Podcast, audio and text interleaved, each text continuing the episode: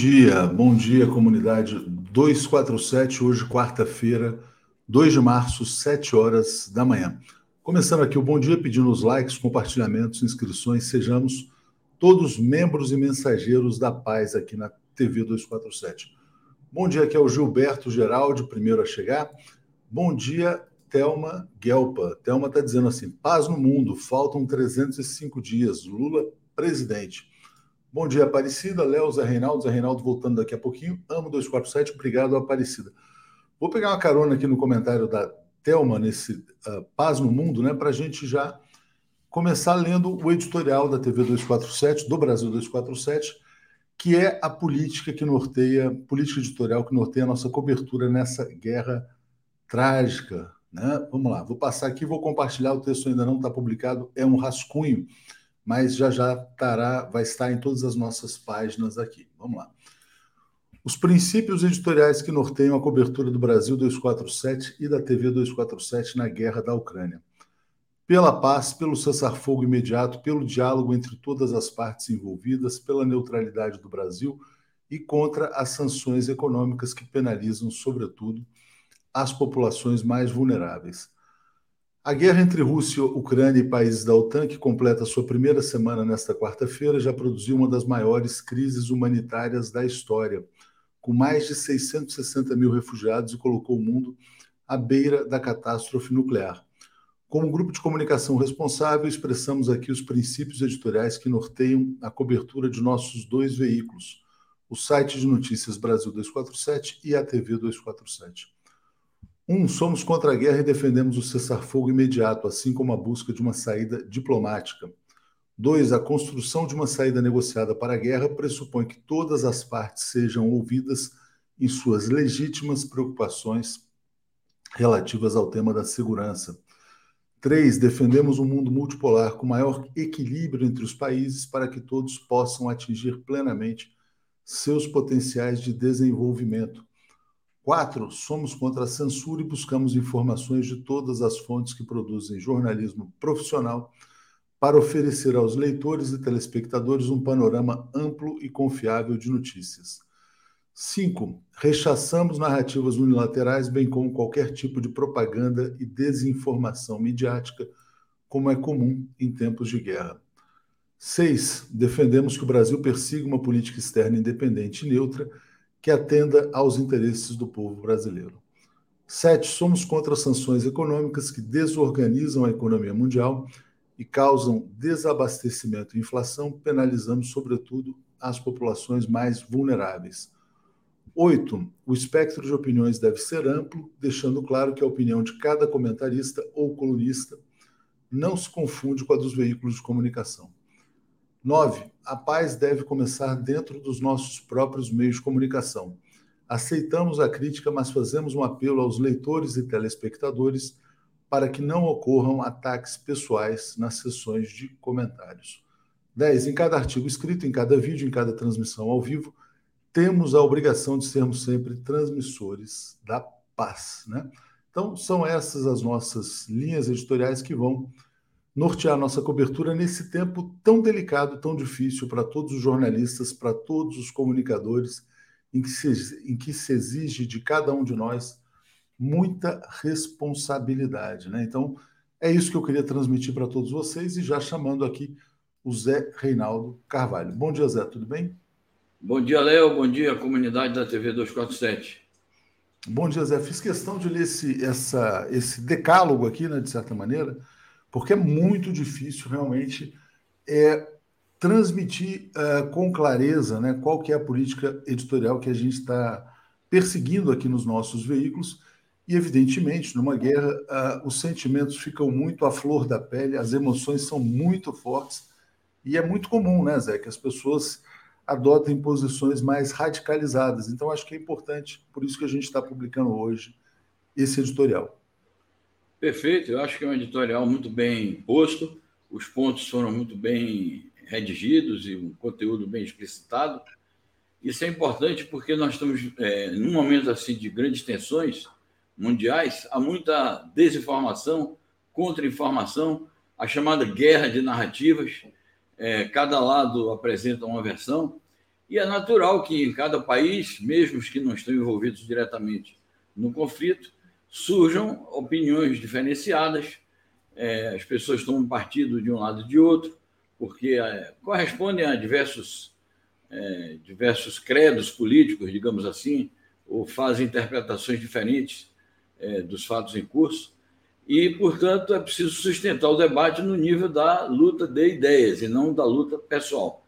Isso é um, uma grande conquista do pensamento, fazer luta de ideias e não luta pessoal. Ao mesmo tempo, Léo, é, é bom lembrar sempre, né? Está havendo uma, uma censura generalizada, é, cassação de meios de comunicação. Então, isso complica muito realmente a vida dos jornalistas. E o 247 faz muito bem defender esses pontos aí, que eu acho, na verdade, tem sido a orientação que foi aplicada é, desde o início desse conflito. Em nenhum momento nós defendemos aqui guerra, nem agressões, nem tomamos partido rigorosamente, né? Então, eu acho positivo é, esse editorial. E vamos lê-lo hoje também no programa O Mundo Como Ele É. E no sábado, na Semana do Mundo. É isso aí. Vamos em frente, então. Deixa eu trazer aqui alguns comentários antes de entrar nas notícias. É. Jairo Costa, o povo ucraniano acordará e perceberá que foi usado como bucha de canhão pelo Império e seus lacaios neofascistas nacionais Bom dia, aqui é o Zé Eduardo Teixeira, que se tornou aqui assinante. A gente faz um apelo para que todos sejam membros e assinantes. A gente está vivendo, Zé, um período de muito crescimento também da audiência, dos canais. Então, muita gente nova chegando. Então, por isso, a gente reforça o apelo aqui pelas assinaturas também, né? É, tem até mais um aqui, mas acho que não consegui pegar o nome. Peço desculpas aqui se não apare... ah, apareceu professor Ronaldo Dias. Então, bem-vindo aqui ao Ronaldo Dias como assinante. E também o Marcos Roba aqui mandando um apelo. Zé, uma semana de guerra, né? Falando do ponto de vista puramente factual, é, como é que você está vendo os acontecimentos, né? Qual é a leitura que você faz? Muitas pessoas fazem a leitura de que uh, a Rússia pretendia derrubar o regime de Kiev muito rapidamente, uma resistência maior do que se imaginava, e há também, paralelamente, uma guerra econômica sem precedentes contra a Rússia, sanções em todos os campos. Então, te peço para dar o primeiro panorama antes da gente avançar com outras notícias aqui. Bom, a primeira impressão que a gente precisa compartilhar com todos é exatamente esse sentimento de consternação e de revolta com a crise humanitária que está acontecendo, né?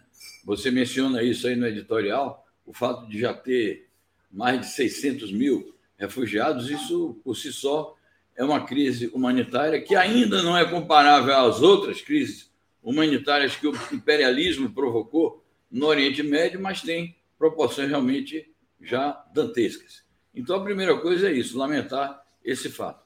A segunda coisa que eu quero registrar, minha primeira impressão, é que são decorridos já sete dias, hoje se completa uma semana, e o aspecto principal das confrontações militares é, têm sido é, relativos ao. As confrontações militares têm se concentrado no cerco pela Rússia das cidades ucranianas, de importantes cidades. Hoje foi noticiado é, que se tomou uma cidade importante do sul da Ucrânia, essa Kherson, é, e, e, esse cerco é acompanhado pelo bombardeio sistemático de instalações militares. Já são 1.502 instalações militares ucranianas destruídas pela, pelos bombardeiros russos. Isso significa que é, não houve ainda um ataque maciço a alvos civis, muito embora é, alguns alvos civis tenham sido atingidos colateralmente por conta, talvez, também desses ataques a instituições, a instalações militares. O que eu percebo é uma estratégia de destruição da capacidade de defesa da Ucrânia, cerco das cidades e uma tentativa de é, tomar as cidades principais, inclusive Kiev, é, sem é, que isso acarrete uma tragédia humanitária maior. Eu acho que até agora tem se evitado isso, o que se chama aí de beirutização é, de Kiev, uma libanização da Ucrânia, porque as guerras ali na, no Líbano, e particularmente na capital Beirute, é, foram marcados por isso, a destruição total da cidade e um morticínio imenso, porque quando uma guerra entra numa cidade e se a população civil está envolvida, é, isso daí é algo, na minha opinião, a ser evitado a todo custo. Eu acho que a Rússia é, tem que fazer de tudo para evitar dar este passo.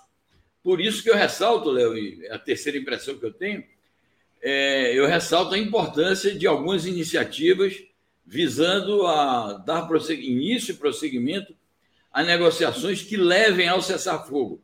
Na minha opinião, prioritário hoje não é nem a tomada de Kiev, não é nem a ocupação geral da Ucrânia. A, na minha opinião, o objetivo principal deste momento é intensificar negociações visando ao cessar-fogo. Por isso, e com isso eu concluo, eu acho deploráveis as medidas que têm sido tomadas pelos Estados Unidos e seus aliados é, de apertar esse cerco e tentar estrangular a Rússia e deixar o Putin também sem saída.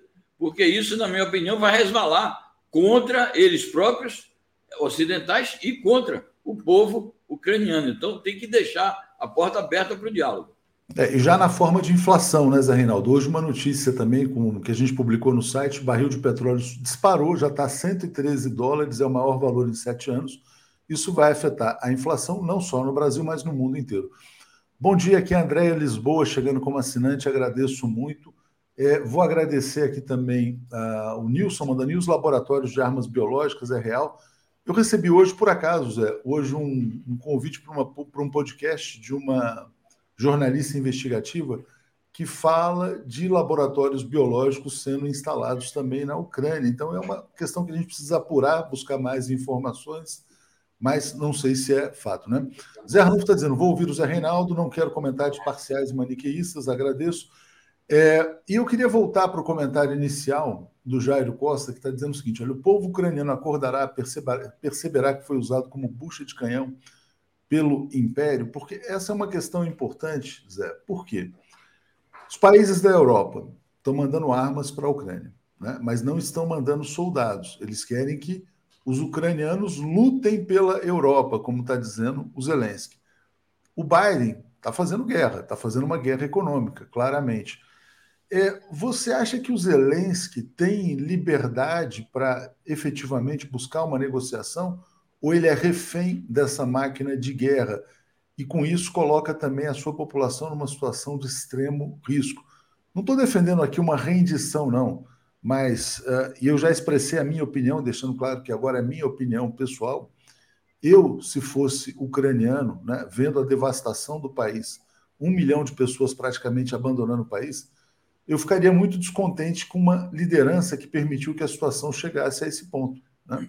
e que não tivesse buscado uma visão de maior realismo político. Mas eu sei também que hoje, quer dizer, como a, a Ucrânia é o país agredido, né, há uma, também uma mobilização de apoio ao próprio Zelensky. Né? Ele é retratado pela mídia ocidental como herói, os ucranianos passam a se sentir como heróis também numa guerra, mas a destruição é muito grande. Eu não o veria como herói.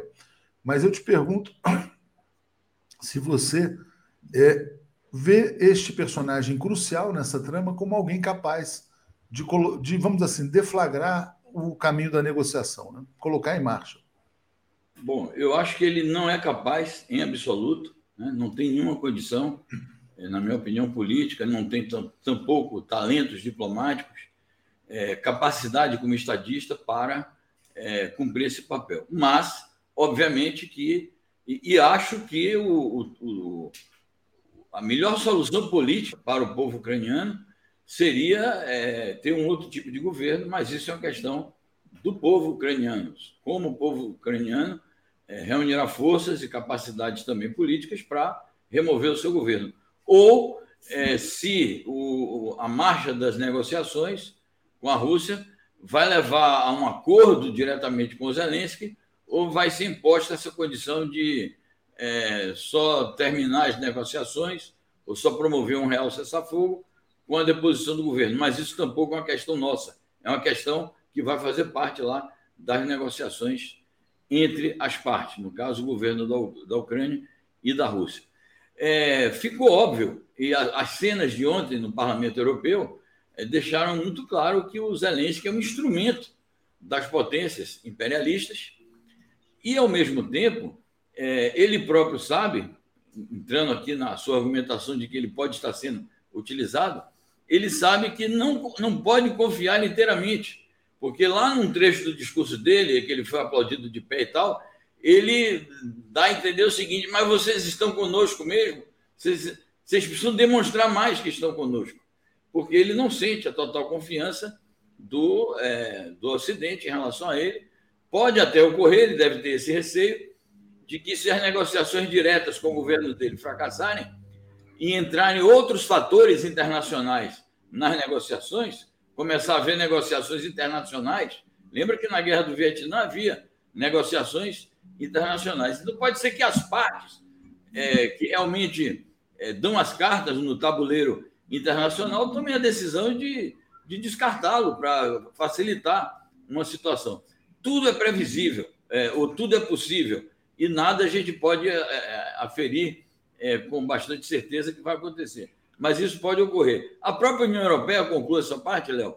É, logo em seguida ao discurso do Zelensky, em que ele pediu a filiação à União Europeia, e a senhora Ursula von der Leyen disse que sim, muito bom e tal. Ato contínuo, começaram a surgir discussões. É, mas espera aí, a Turquia está esperando há 20 anos, não sei quem está esperando há 10, tem uma fila, tem um protocolo, há condições a cumprir, então eles vão furar a fila da Ucrânia. Muitos diplomatas da própria União Europeia começaram a pôr isto em questão e foi um assunto muito destacado na imprensa europeia na tarde e na noite de ontem.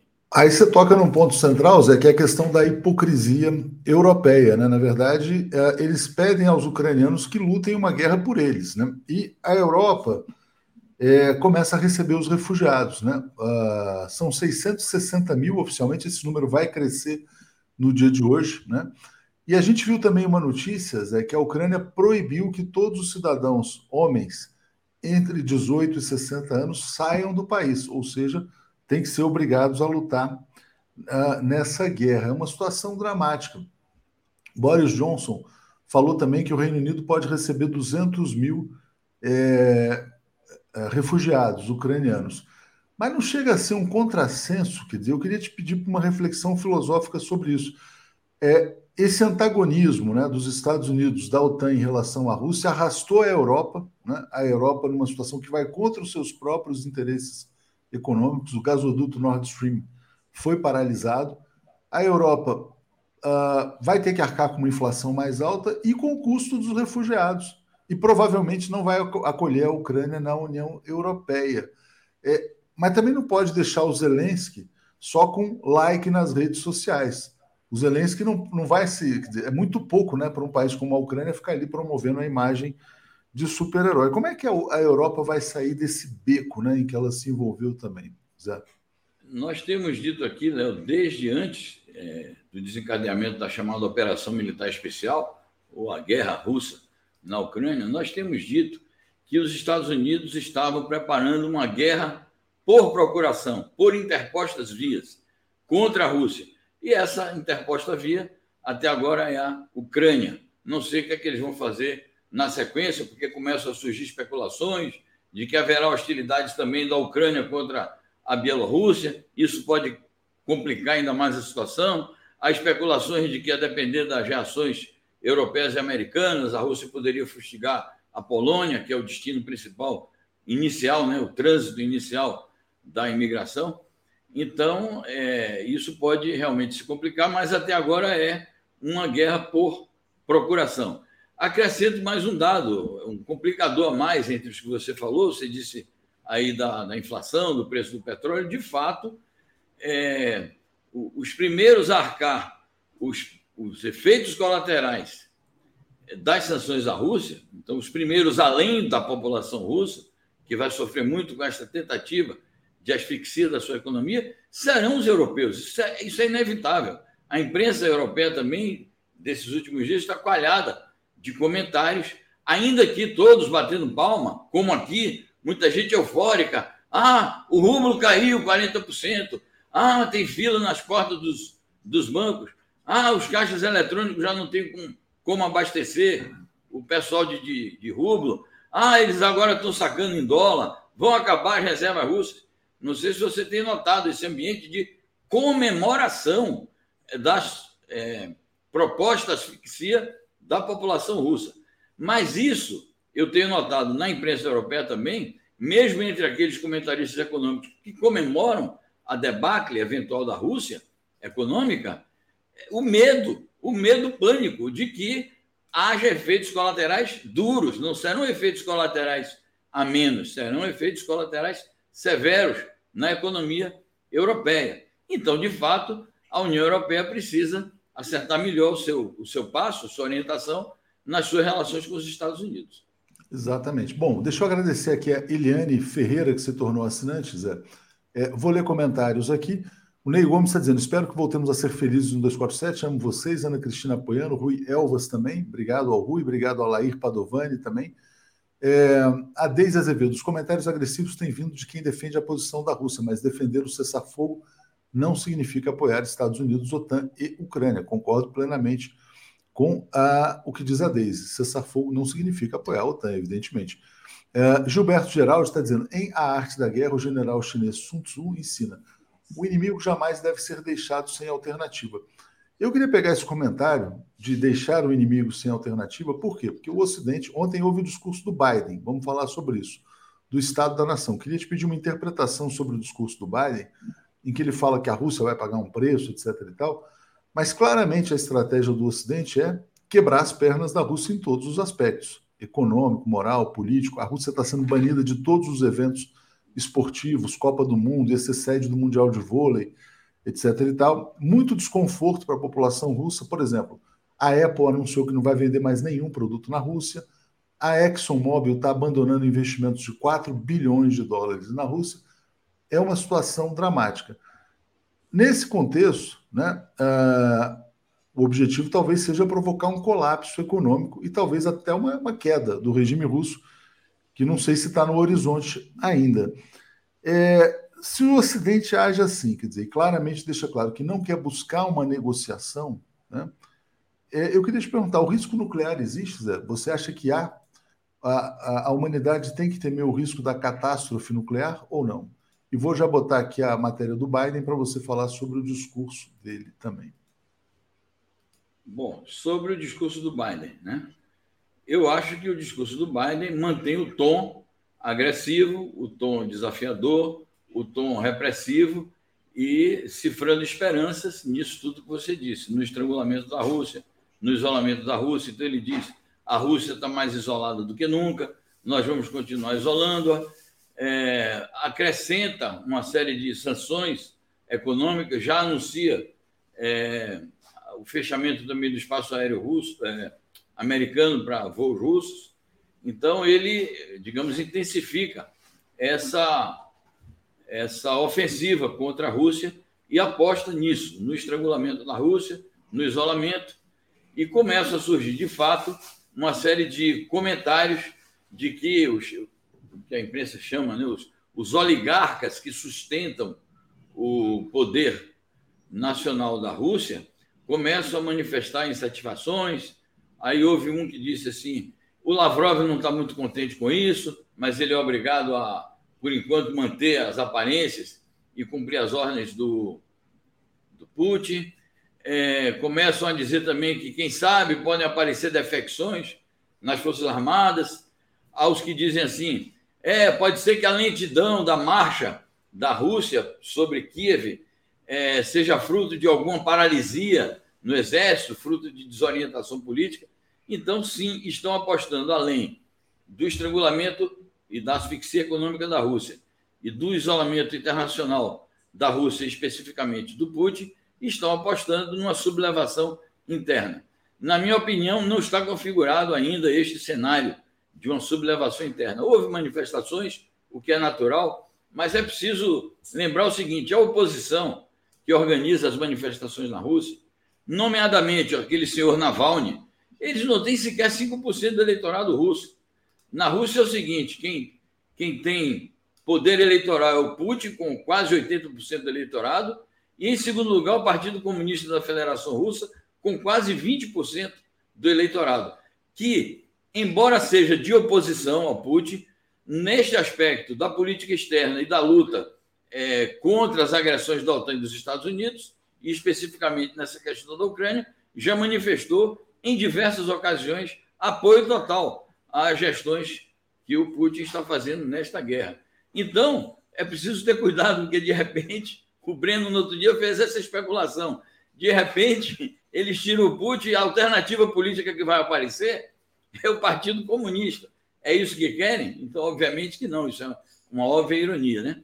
Bom, diga. Diga. Não, não, não, diga, diga lá. Não, então eu acho isso. Eu acho que os sinais de uma eventual próxima queda do Putin, na minha opinião, não estão dados. Isso é, é algo especulado ainda, mas não está dado. Pode ser que eu erre, eu não tenho bola de cristal, mas eu, não é o que eu percebo. É, eu vou ler alguns comentários aqui, vou te colocar uma questão, Zé. É o seguinte, antes lendo aqui, ó, o Jairo Costa dizendo, ali, uh, vou deixar o do Jairo para depois, aliás, vou ler agora, mas vou deixar para a gente comentar depois. Ele fala assim: olha, o alinhamento do Bozo à Rússia é um indicador de que há militares nacionalistas acordando e interferindo no governo do genocida, buscando pluralismo. Eu acho que os militares estão tendo uma visão de que o mundo multipolar será inevitável, né? mas a gente vai falar sobre isso. Cristina, bom dia, aprendendo muito por aqui, já acionei o lembrete para ver o mundo como ele é, paz e justiça social, é Lula na praia em todo lugar. Uh, obrigado, obrigado ao Rui novamente. Rosa Luxemburgo dizendo parabéns pelo editorial, super de acordo. Cláudia Mortari, vergonha de ver embaixadores virando as costas para o diálogo na ONU. Cultura do cancelamento. Onde buscar o diálogo para selar a paz? De fato, é uma vergonha, né? Na, no momento em que o Lavrov falava, embaixadores virando as costas. Isso é negação da diplomacia. Sinal de que aqueles que viraram as costas não querem a paz, querem a guerra. E é de se elogiar mais uma vez a postura do Brasil de que não participou dessa né, agressão, na verdade. Foi uma agressão. Mas, é, Reinaldo, eu queria te perguntar o seguinte: a Rússia, eu já fui a, a Moscou, São Petersburgo, em 1989 era um momento ainda de muita dificuldade econômica, né? E era aquela era, era um momento que precedia a queda, né? O que, que aconteceu? A Rússia viveu aquele colapso com o Boris Yeltsin, aquele momento todo, e depois conseguiu se reerguer com Vladimir Putin e passou a ter um crescimento das condições de vida materiais bastante significativo. É, a Rússia, de certa maneira, se ocidentalizou no que diz respeito ao consumo, aos, aos padrões de bem-estar. E os russos viajam, gostam de gastar, etc. e tal. É, você acha que a Rússia não vai, os russos, a população não vai ver como um fantasma a possibilidade de volta ao tempo de restrições, isolamento? Como é que você vê essa questão material dentro da Rússia? Você conhece o país também. Né? Ah, eu acho que isso tem um peso enorme, não tenha dúvida, né? É, de fato, o, o cenário de asfixia econômica, o cenário de inflação, o cenário de não ter mais acesso a bens de consumo, pelo menos durante algum tempo, para algumas camadas até de penúria, porque pode haver penúria, pode haver escassez. É claro que isso é assustador para qualquer população, né? E acho que sim, para a população russa, que tem experimentado outros tipos de, é, de vivências, né? Na, no consumo, na, na vida econômica. Então, acho que sim, quando eles fazem sanções econômicas, é visando a isso, a desgastar a população, é, criar um ambiente de asfixia e na expectativa de que isso gere revolta. Até agora, as experiências que nós conhecemos é, resultam em tragédias sociais, prejuízos para os povos que são vítimas das sanções, mesmo crises políticas em, alguns, em algumas situações, mas eu não tenho visto, nós não conhecemos, e há duas experiências, três experiências clássicas, Cuba, Venezuela e Irã, em que os governos não caíram. No caso de Cuba, ao contrário, o governo revolucionário ali só se reforçou, embora não se possa comparar as sociedades de Cuba e da Rússia. Então, eu acho que a perspectiva de derrubar o governo fica, na minha opinião, ainda mais distante, mas eu não descarto o ambiente de penúria e de insatisfação e vão, vão surgir novos cenários de crise social. Agora, eu queria comentar sobre algumas questões que ficaram pendentes da sua última pergunta. Não sei se você quer. Pode, não, pode, pode, pode ir. Manda ver. Bom, a questão das armas nucleares. Eu estava é, assistindo ontem, Léo, na TV francesa, uma, uma entrevista de um embaixador ucraniano que serviu à União Soviética, na época que a Ucrânia pertencia à União Soviética. Ele estimulou o, as conversas entre o James Baker, é, secretário de Estado dos Estados Unidos, e o Eduardo Shevardnadze, no finzinho ali dos anos 90, em que surgiu pela primeira vez, antes mesmo da União Soviética ser extinta, surgiu pela primeira vez a conversa sobre se a OTAN iria se expandir no pós-União Soviética. E a Rússia, mesmo os traidores da, da União Soviética da época, a equipe do Gorbachev, tinha essa preocupação. E o Baker dizia: não, isso não vai acontecer. Aí os ocidentais dizem: não, mas ele nunca assinou um documento. Tá bom, não assinou, mas vale a palavra. A palavra de um secretário de Estado tem fé pública. De qualquer agente político é, constituído tem fé pública. Então, ainda mais o secretário de Estado dos Estados Unidos. E a Rússia cobra isso. E esse, esse ucraniano que foi membro do corpo diplomático soviético e tem muito apreço pela Rússia também, é, ele lembrava isso. E aí ele dizia o seguinte, que é, o Ocidente percebeu como, como ameaça de uso das armas nucleares o fato de o Putin, no último domingo, ter dado a ordem de que as suas forças de dissuasão é, ficassem em alerta. Ele não disse assim, vamos ficar de prontidão para um eventual ataque. O, o Putin não disse isso. Ele disse, vamos ficar em alerta. O Ocidente percebeu assim. E o Ocidente percebeu, percebeu como uma ameaça de uso da arma nuclear. E, ao mesmo tempo, dizia esse embaixador, o Ocidente percebeu é, como uma atitude pacifista o fato do Biden ter dito assim: olhe, eu vou optar pelas sanções econômicas severas, porque será isto ou a guerra nuclear, a terceira guerra mundial.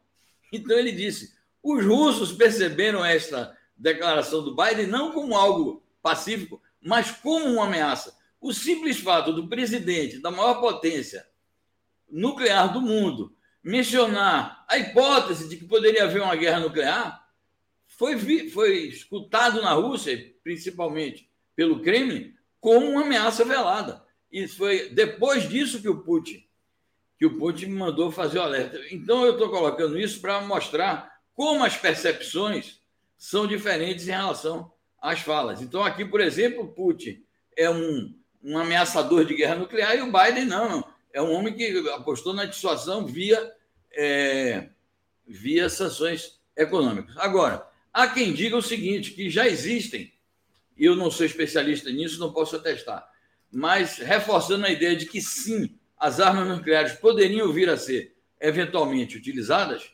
é, porque existem armas nucleares hoje qualitativamente é, bem mais desenvolvidas e que são armas nucleares táticas que provocam um efeito limitado, ou seja, o avanço tecnológico na produção de armas nucleares não produziria já um efeito assim devastador total para a humanidade de destruição do planeta. Mas é claro que isso poderia ser um início, né? De qualquer maneira, há quem diga que sim, pode acontecer o uso eventual de armas nucleares, essas armas táticas que têm um efeito destruidor, digamos, não tão devastador. É algo a verificar. E terminando essa parte aqui, você mencionou aí a questão do Lavrov.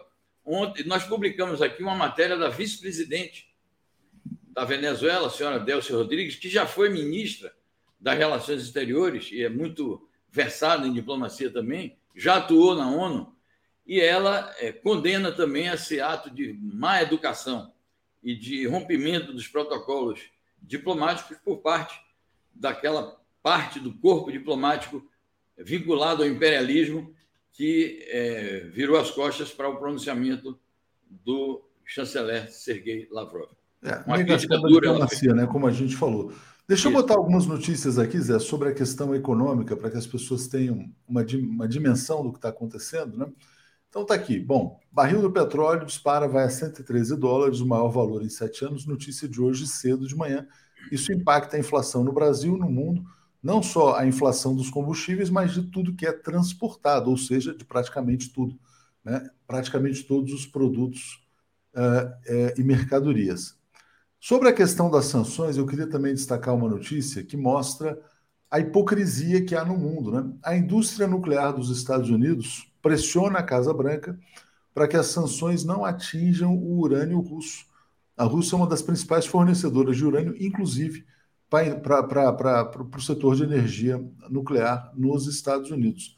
Quando se fala da questão do SWIFT, alguns bancos russos são excluídos e outros não, porque são aqueles que estão no comércio de energia, petróleo, etc. e tal, que eles querem preservar. E eu quero botar uma notícia no ar aqui que é muito grave, muito importante, que é essa aqui. Bom, tenho medo de uma nova crise alimentar gerada pela guerra. Diretora-geral da Organização Mundial do Comércio, ela se chama Ngozi Okonjo-Iweala.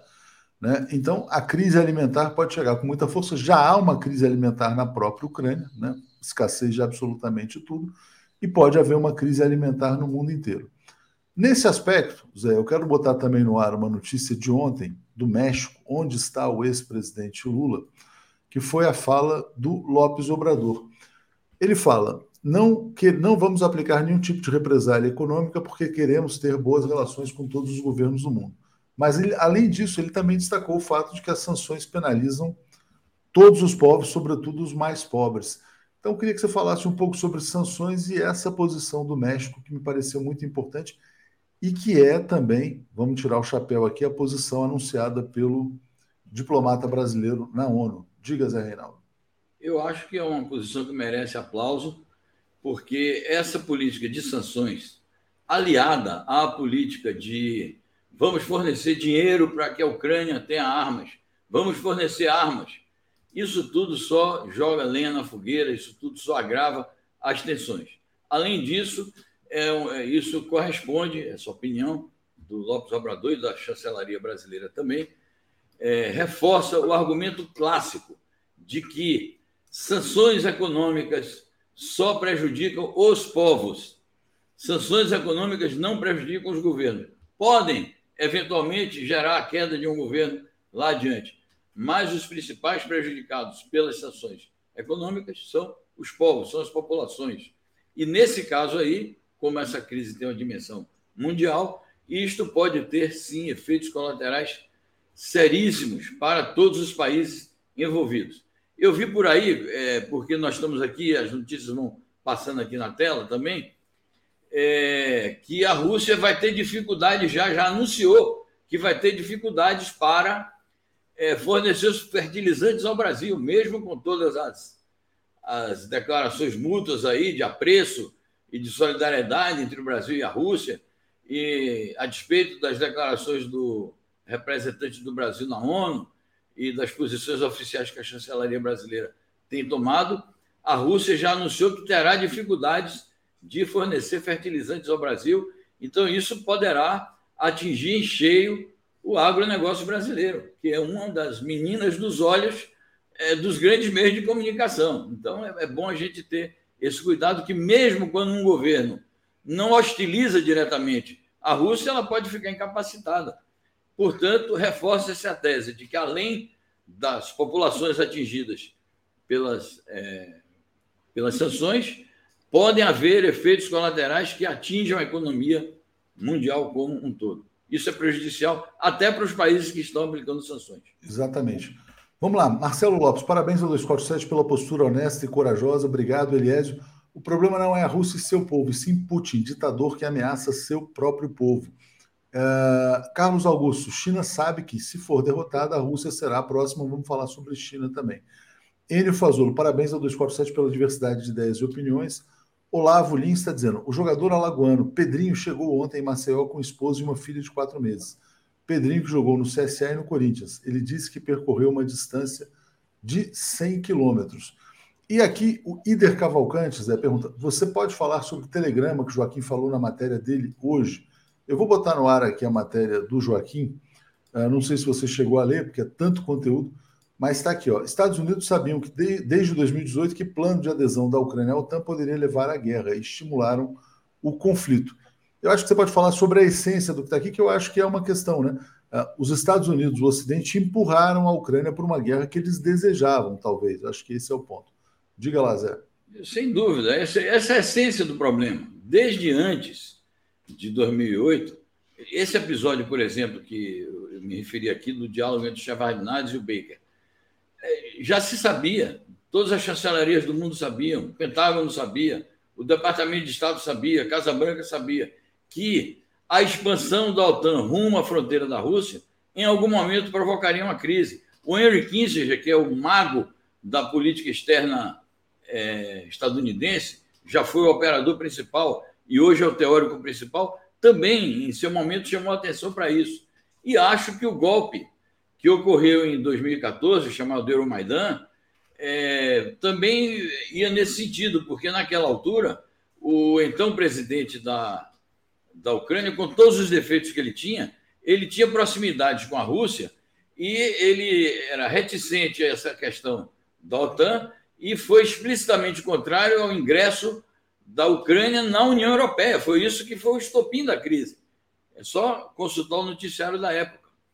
Então, todas as chancelarias sabiam, e os Estados Unidos em primeiro lugar, que empurrar é, a, a OTAN para as fronteiras da Rússia, e isso implicaria em algum momento o ingresso da Ucrânia na OTAN, eles negam, não, isso não estava previsto assim explicitamente. Estava assim. E mais, não era só o, o ingresso oficial da, da Ucrânia na OTAN, foi o uso da Ucrânia, mesmo como membro não OTAN, em manobras militares em que se mobilizaram dezenas e dezenas de milhares de soldados. O ano passado, deem uma olhada no noticiário do 247, de meados do ano passado para cá. Nós falávamos disso muito antes dessa crise, três, quatro meses antes, ela estava desenhada porque houve manobras militares com a presença do exército conjuntas da OTAN, com a presença do exército ucraniano, a despeito do exército ucraniano da Ucrânia não ser membro da OTAN. Então, esse telegrama do Joaquim é mais uma revelação importante que o Joaquim faz como grande repórter que ele é, é e é, um, é, digamos assim, é um, é um ingrediente a mais para reforçar esse conteúdo que, na minha opinião, estava claro para todo mundo.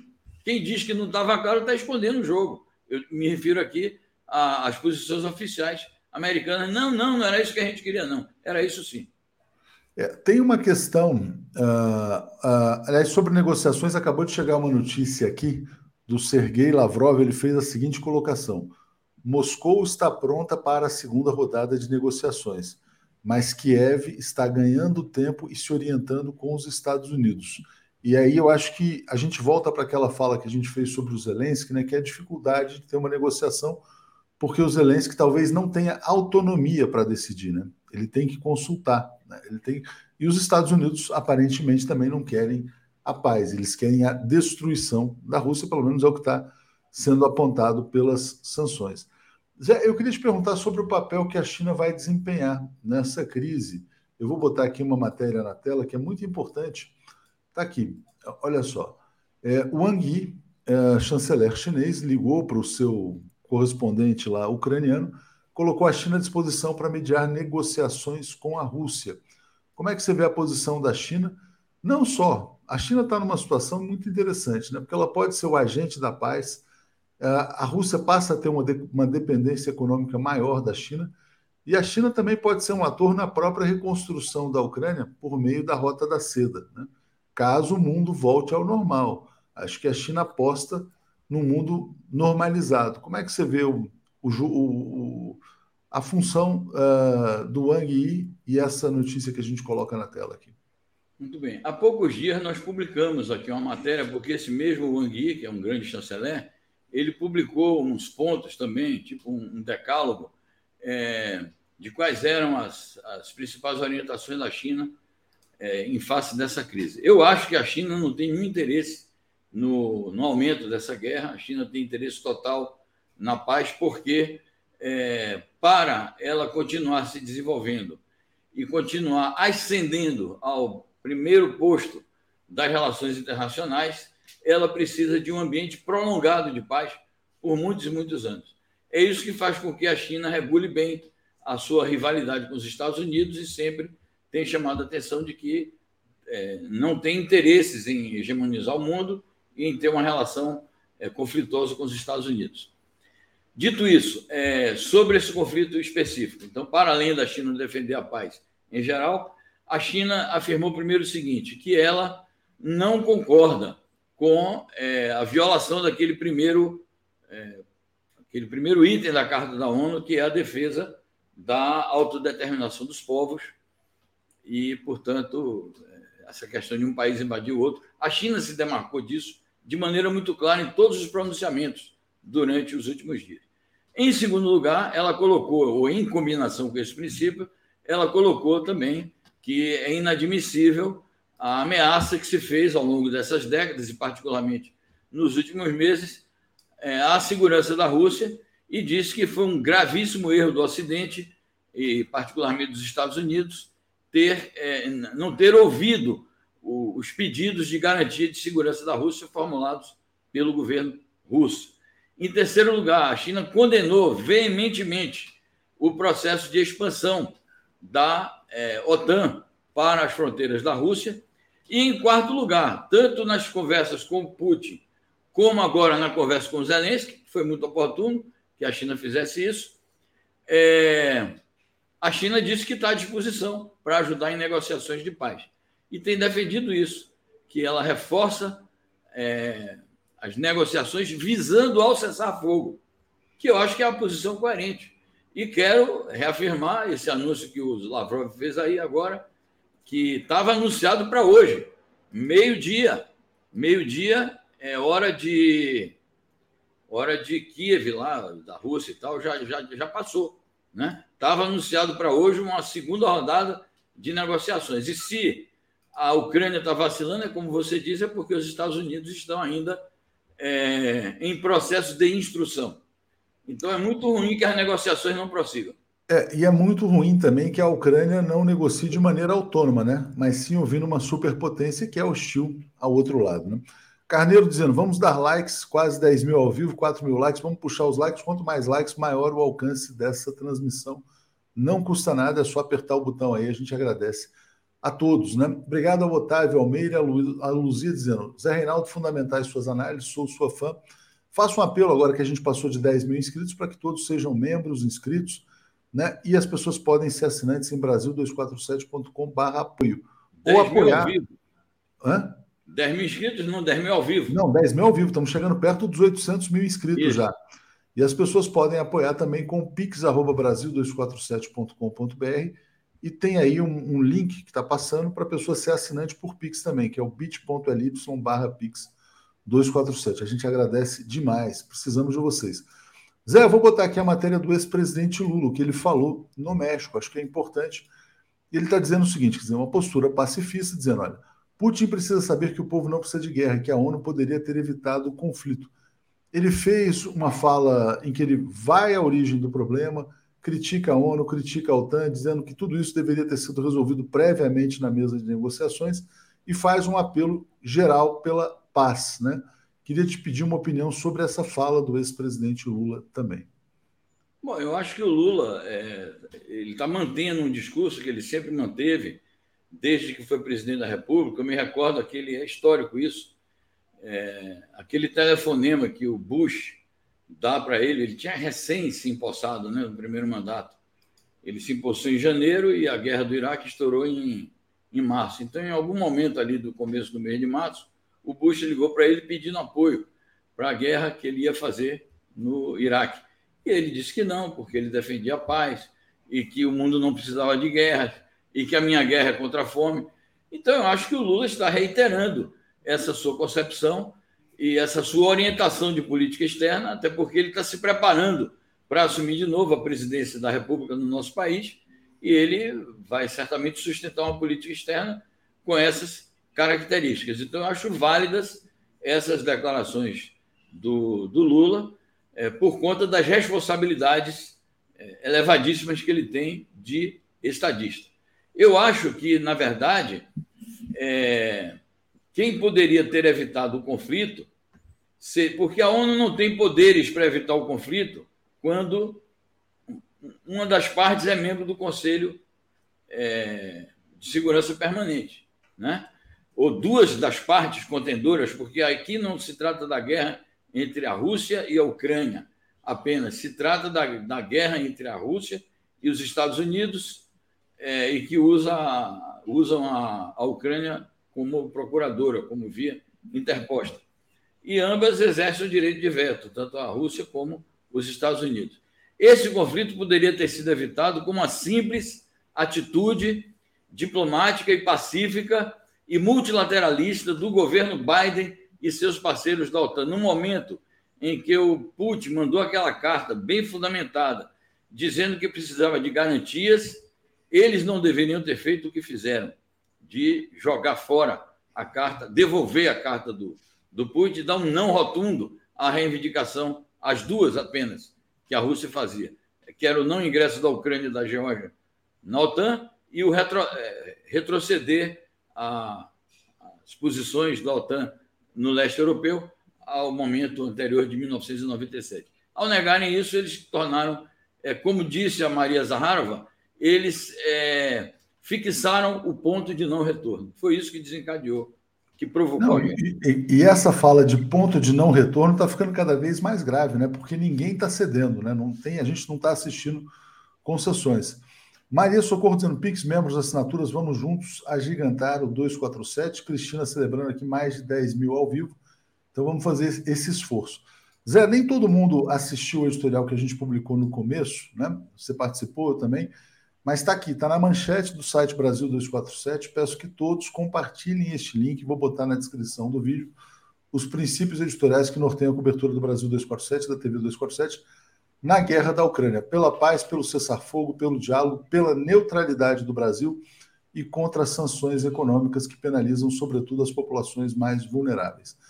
Zé, e aí aproveitando esse tema da neutralidade do Brasil, né, de fato, como é que você está vendo o jogo brasileiro na ONU, essa questão do, do, do próprio Bolsonaro ter, estar evitando né, uma linha de alinhamento, que é, é, muito curioso, né? O Bolsonaro que batia continência para a bandeira dos Estados Unidos está evitando um alinhamento com uh, o chamado imperialismo. Hoje tem uma matéria uh, no Valor Econômico, o ex-embaixador dos Estados Unidos no Brasil, Thomas Shannon, está dizendo os Estados Unidos vão exigir uma posição mais clara do Brasil. Qual é a leitura que você faz da postura do governo brasileiro e do Itamaraty? Bom, eu acho que a postura do Brasil é clara. o, o ex-embaixador está exigindo uma posição mais clara, mas eu acho que ela já é clara. É uma posição de não realmente tomar partido, de não se envolver e levar em conta os interesses nacionais e é, os princípios tradicionais da política externa brasileira. Nós estamos surpresos com essa postura, é, não da postura do Itamaraty, porque a postura do Itamaraty é conhecida, ela teve uma inflexão, um desvio de rota na, sob a gestão do Ernesto Araújo e no momento é, também que ainda havia, não estava clara a perspectiva do, do Trump perder as eleições. É, mas a postura do Itamaraty não é surpreendente. O que, o que surpreende é a postura do Bolsonaro, mas se a gente for analisar também a circunstância, não surpreende tanto. O Bolsonaro está explorando a contradição que ele tem política e ideológica com o governo Biden, não com o imperialismo estadunidense, com o governo Biden, e está explorando é, esse nicho aí das suas relações políticas com a sua base, visando também a objetivos eleitorais. Então, a postura é basicamente essa. Se fosse o Trump que tivesse aí, a postura do Bolsonaro seria outra. Então, eu acho que a gente tem que estimular que o Itamaraty mantenha. Vamos ver como eles vão votar hoje na ONU. Ainda tenho dúvida de qual vai ser o voto do Brasil na ONU hoje. Hoje vai ter apuração é, no final da Assembleia Geral. Bom, então minha opinião é essa. Agora, deixa eu, eu queria fazer uma observação, parabenizar o nosso pessoal da iconografia por esse lacinho branco aí, que é uma homenagem à paz, em contraste com a senhora Ursula von der Leyen, a presidente do Conselho da União Europeia. É como se a União Europeia fosse um país e ela fosse a presidente de uma República Unida, né, da União Europeia. Ela, presidente da Comissão Europeia, aparecer com aquele, aquele laço lá é, de uma das partes beligerantes. Então, é uma provocação aberta, ao mesmo tempo que fez um discurso também belicista dizendo que ia armar mais e mais o, o exército do Zelensky. Então, a postura correta é a do 247, que defende a paz, a negociação e o cessar-fogo. Importante, Zé. Deixa eu ler comentários que tem aqui ainda, já já vou chamar o Paulo e o Alex. É, Ludmila Rangel nos apoiando, Maria Cláudia Junqueira, faltou a mão preta segurando o símbolo da paz, boa observação, vou pedir lá uma mudança, é, tudo a gente faz aqui também muito automaticamente. É, Marcos Barros dizendo: jornalismo deve ser imparcial, analítico, reflexivo. Caso contrário, é se aliar à Globo, 247 precisa rever métodos. É, Marcos, acho que a nossa linha aqui é claramente é, distinta né, da, da que se encontra na mídia corporativa, principalmente na Globo, que é totalmente alinhada ao imperialismo. Clarindo do Pádua, por trás de todos os grandes conflitos mundiais estão os interesses da indústria bélica. Sem considerar isso, não há como analisar corretamente as guerras. Ontem, Zé Reinaldo, curiosamente, eu vi um tweet do Glenn Greenwald, ele botava lá como se valorizou, tem um índice das ações, mas um índice focado na indústria bélica, de fato, né, porque agora a gente vai ter uma nova corrida armamentista, inclusive a Alemanha anunciou que vai dobrar o seu orçamento militar, é uma situação de mais risco né, para a humanidade, né, Zé? Sem dúvida. E quero destacar o seguinte, que de maneira inédita o Parlamento Europeu decidiu financiar a guerra, porque a, União Europeia, a, o Parlamento Europeu não se envolvia nisso.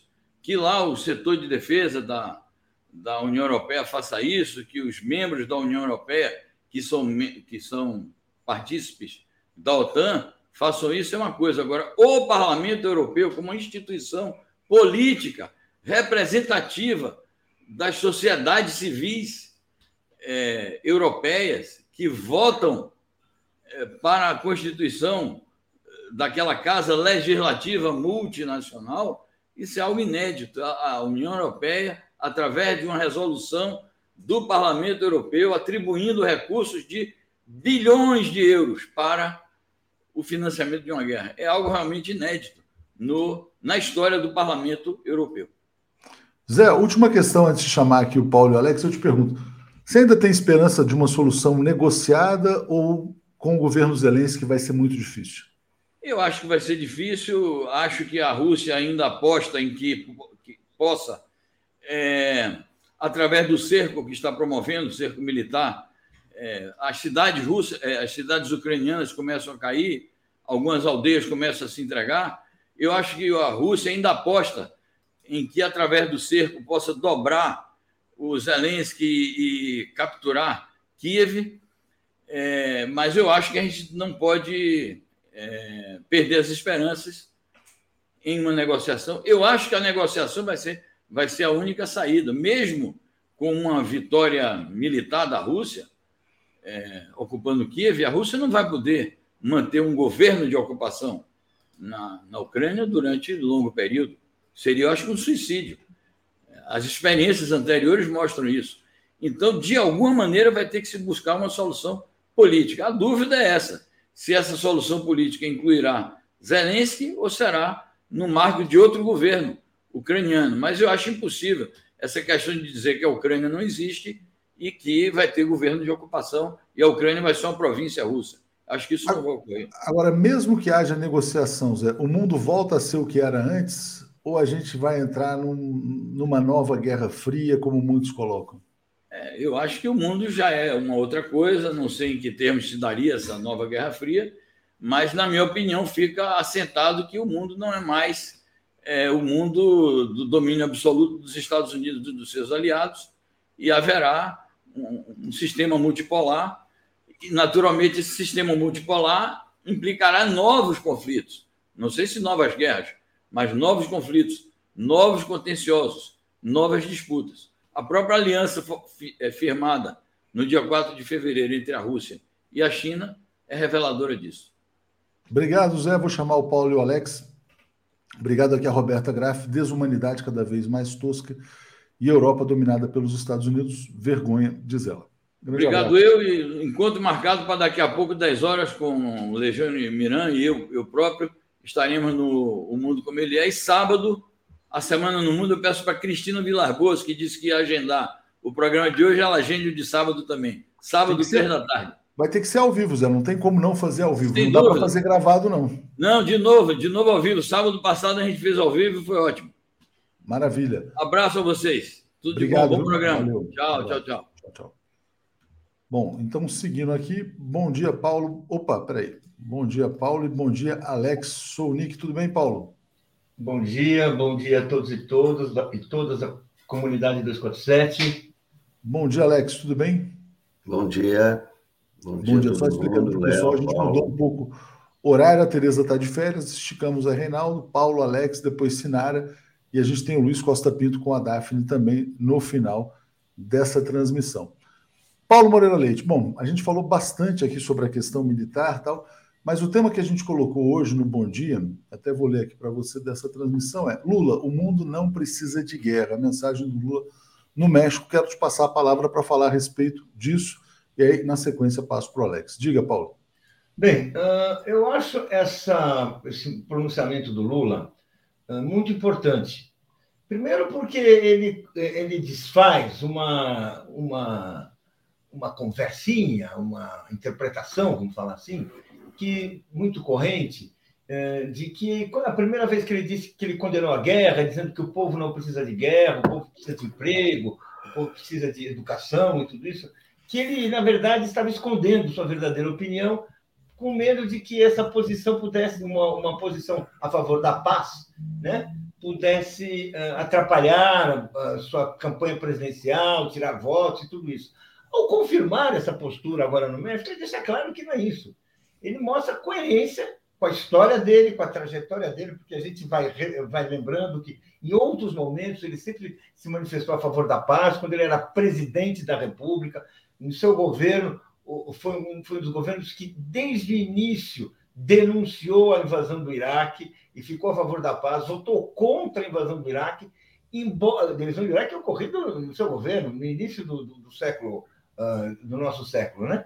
E, e, e, no momento em que ele tinha, inclusive, assim, uma relação de relativa, entre aspas, cordialidade com George W. Bush, eles conversavam, ali, ali havia uma troca de mensagens soberana, evidentemente, sem nenhuma inconveniência, mas ele, naquele momento, ele simplesmente enfrentou, confrontou em nome da paz. Então, isso é uma tradição dele, é uma tradição brasileira. A grande contribuição que o Brasil deu que, que, a, que a democracia brasileira deu para a nossa história, né? Eh, foi elaborar uma, uma, uma, uma, uma um colocar na, Constituição, na Constituição princípios que, onde a paz e a luta pela paz são assim o norte da nossa política internacional.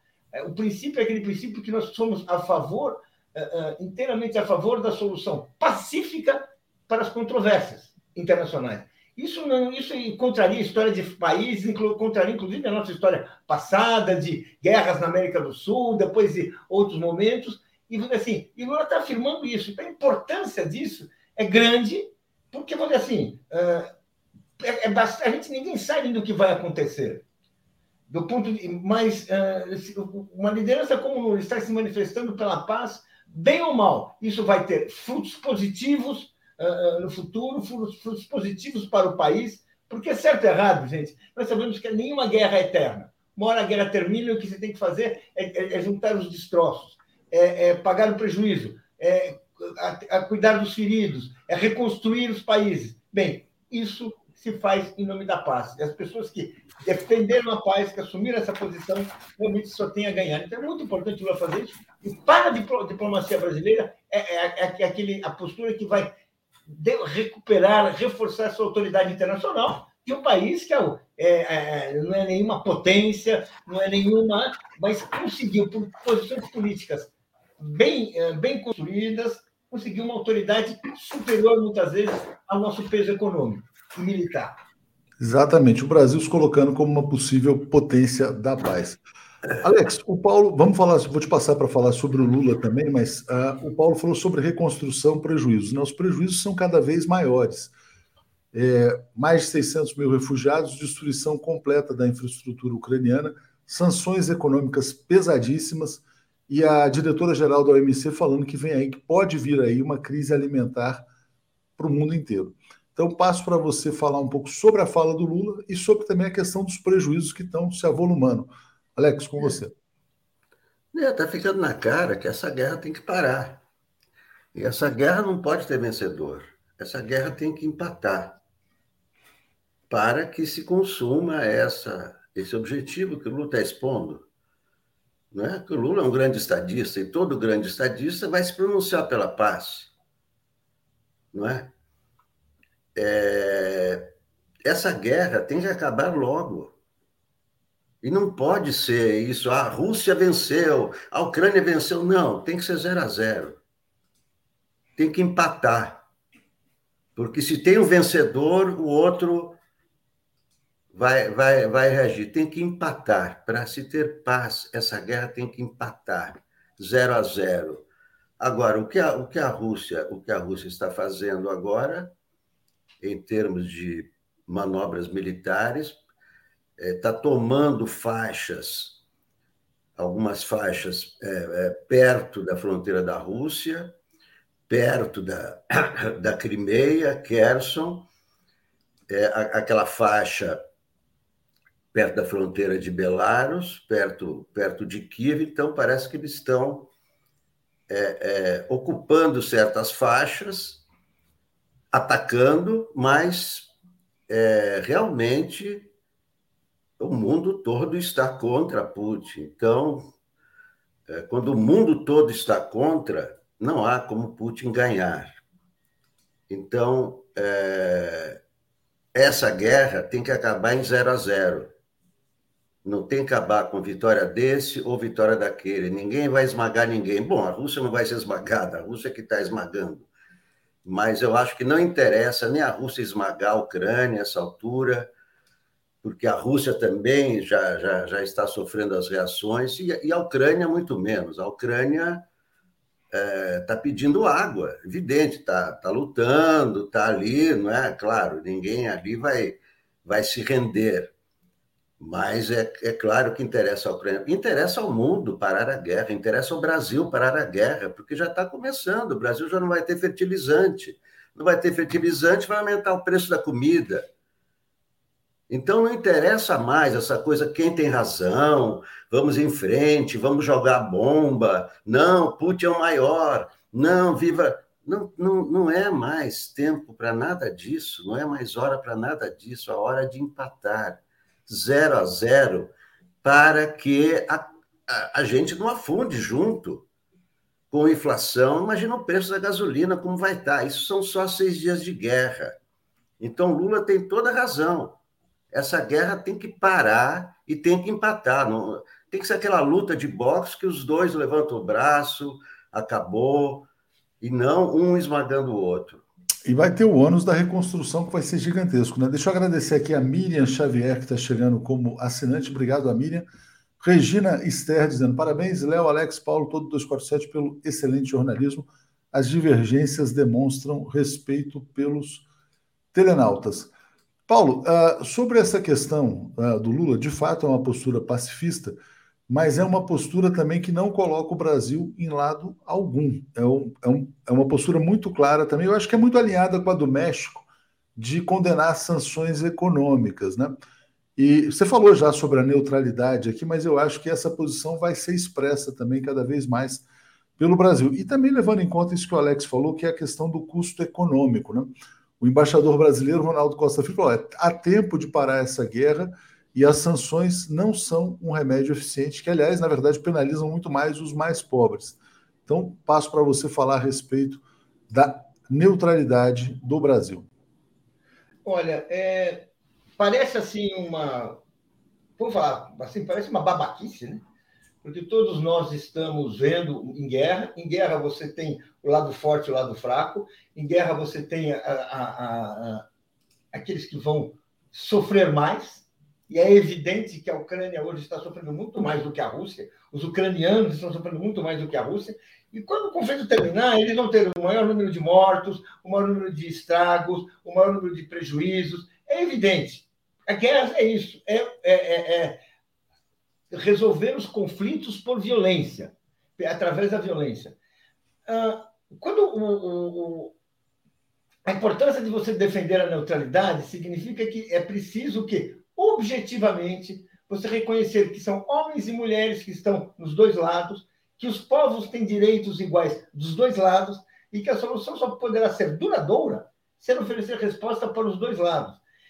É, vamos dizer assim, a, a, evolução desse pensamento, que certamente é um pensamento compatível com a nossa uh, condição uh, mundial, ou seja, o Brasil não é uma potência mundial, o Brasil não vai dominar seus vizinhos, o Brasil não é, não é, não é isso. O Brasil ele se, é, é, uma, é, uma, é um projeto político coerente com o nosso tamanho, coerente com a nossa expressão, mas que contribui também com o destino mundial. Então, essa posição de neutralidade é, é, é realmente é o princípio básico. Por quê?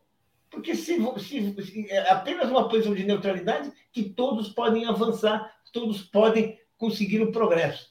Então, mas assim, é, é, é, eu acho que assim, é, isso vai ser ou tarde, né? Isso vai se afirmar politicamente e a questão é saber até, até quando assim nós teremos a Rússia e a Ucrânia se enfrentando, né? Uh, uh, uh, por sua própria vontade. Nesse momento, já está claro que a, a, assim, a maioria dos países, a ONU, está contra a guerra. Essa Assembleia da ONU certamente vai terminar com uma grande vitória dos adversários da guerra, dos adversários do conflito. Agora, como a ONU não tem poder vinculante, ou seja, ela, ela apenas ela se manifesta, ela declara, mas nesse caso não tem poder vinculante, a, Rússia poderá continuar na guerra enquanto ela achar que eh, lhe interessa. Agora, esse desgaste diplomático, essa, ele, ele, eh, uma assembleia como a ONU, ela gera um desgaste, ou seja, é, fica mais difícil para o governo Putin, que não é nenhum governo com pendores democráticos, muito preocupado com a opinião pública, não tem nenhuma, essa não é sua consideração, serve de uma pressão importante para que uh, uh, a Rússia mude, suspenda a agressividade. Porque, olhando de um ponto de vista neutro, depois a gente pode falar da história desse conflito, mas olhando um ponto de vista neutro, está claro que o móvel disso, quem iniciou esses conflitos, foi a Rússia. É, tem uma, uma questão aqui, Alex, que você, vou, você tocou nessa questão é, importante. Deixa eu só trazer um comentário aqui, eu já, já vou trazer. É, essa, essa possibilidade de um empate, né? Eu vou falar sobre isso aqui. Antes, quero agradecer aqui ao Aragon dizendo uh, onde entram os Estados Unidos nessa conversa. Os países e o conflito não estão isolados da luta contra o imperialismo. É, a gente falou bastante sobre isso, né, Aragon? De fato, os Estados Unidos estão fomentando a guerra, porque as sanções econômicas também são uma forma de guerra, né? É, eu vou botar uma notícia que não é de hoje aqui na tela, Alex, que é essa aqui o discurso do Zelensky ao parlamento europeu que condenou a Rússia ontem. Ele falou: provem que estão conosco e que não nos abandonarão. O Zelensky queria uma, um ingresso uh, fast track, né? quer dizer, um ingresso rápido na União Europeia. E há resistências na União Europeia, porque tem outros países na fila, etc. e tal. Eu cheguei a colocar, bom, quem sabe a Ucrânia entra para a União Europeia, fica fora da OTAN, você tem uma vitória de cada lado e você tem um empate. Mas Parece que não há essa disposição dos europeus de colocar a Ucrânia rapidamente na União Europeia também. Né? Eu vejo o Zelensky ficando numa posição delicada para ter uma vitória. Né? O que, que vai se dar ao Zelensky que possa ser considerado uma vitória para o lado dele? Passo para você, Alex. Não, ontem, ontem o Zelensky foi aplaudido de pé, em Bruxelas. Aliás, como o Lula, da mesma forma que o Lula, até quando eu vi os aplausos ontem ao Zelensky de pé, eu logo lembrei do Lula, porque o Lula também, da mesma forma, foi recebido pelo Parlamento Europeu. Então, eu não acho que há nenhuma objeção à, à Ucrânia entrar na, na, na, Europa, se ela, eh, na, na União Europeia. Todos que estão na Europa têm direito, só que há normas. Não é assim que você diz, ah, eu quero entrar e amanhã você está entrando. Você tem que cumprir uma série de requisitos. Isso todos têm que cumprir. Ninguém Não, ele pediu um ingresso, abrindo a porta, urgente, assim, emergencial, Alex. Ele pediu Oi? fora do padrão. Ele pediu um ingresso fora do padrão, vamos dizer assim, quer dizer, para ontem. Então, mas o que eu estou dizendo é, é, é, que não há ingresso fora do padrão. A União Europeia tem requisitos. Então, não é possível. Isso não quer dizer que é, Bruxelas não queira o ingresso da Ucrânia. Né? A Ucrânia tem que cumprir aqueles riscos que todos os países têm que cumprir.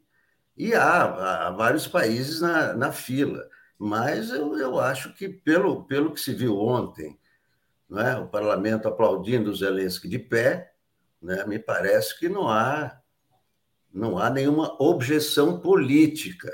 Mas há formalidades que têm, têm que ser cumpridas não é, a qualquer momento. E essas, e essas normas têm que ser cumpridas por todos. Né? A Ucrânia quer entrar, tudo bem, precisa ver se ela tem condições econômicas, se ela pode cumprir isso e aquilo. Né? Então, isso, isso é, é, é o normal, mas é, aplaudir de pé o Zelensky quer dizer que. Né? É, mas, dizer, inclusive, ontem, Alex, eu acho que aplaudir o parlamento é, deu, é uma coisa que pode fazer bem para o ego dele, mas Oi? não para o país. Não entendi. Não, eu acho que aplaudir é uma coisa que pode fazer bem para o ego dele, não para o país. É. Né? O que ele está cobrando é um benefício. Quantas vezes o parlamento de pé aplaudindo alguém? Bom, mas e daí? Mas ele deu mais. Eu vi o Lula e vi o Zelensky. Né? Oi? Então, para mim, isso significa que não há uma objeção política. Ah, bom, mas acho que ele quer ver na prática, né? Eu acho que ele está cobrando o resultado prático. Eu acho que essa é a questão. É, tem muitos comentários aqui vindo dizendo o seguinte: dizer, olha, de que a, a Europa quer que a Ucrânia, é, vamos dizer assim, que os ucranianos lutem a sua guerra. Né? Quer dizer, então os ucranianos, os ucranianos vão lá, se matam e cadê os benefícios? Né? Eu acho que ele está fazendo uma cobrança que talvez não seja atendida. Então, eu acho que essa é a questão que a gente tem que refletir a respeito disso. E eu acho que ele mesmo fez essa cobrança, né? Eu acho que ele não quer só aplauso, né? Enfim, vamos lá. Uh, vou ler os comentários aqui, a gente já prossegue. Deise Bentin está dizendo: a postura dos Estados Unidos e da OTAN de não tem nada com isso é cínica, perpetua os conflitos, não constrói a paz. Eles querem ganhar simpatia com a destruição da Ucrânia. Chega de hipocrisia. É, Mandarita diz: Lula é estadista, Zelensky é fascista. É, Marines, bom dia a todos que assistem. Vamos lá. Uh, e aí ela cobra uma posição nossa em relação aos Estados Unidos, OTAN, principalmente depois do lawfare que sofremos. Então, Paulo, passo para você falar sobre o papel, na verdade, a responsabilidade da Europa e dos Estados Unidos neste conflito. Paulo. Olha, tem um ponto que é inegável, incontornável e que eu acho que nós precisamos assim tratar com a importância que ele merece. Os Estados Unidos saíram da Segunda Guerra montando um aparato militar de guerra que se chama Organização do Tratado do Atlântico Norte.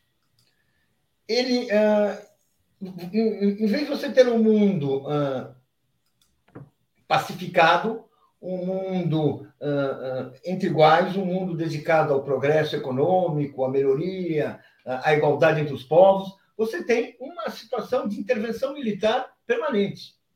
E é evidente que essa situação de, de possibilidade de intervenção preliminar militar permanente é um foco permanente de tensão.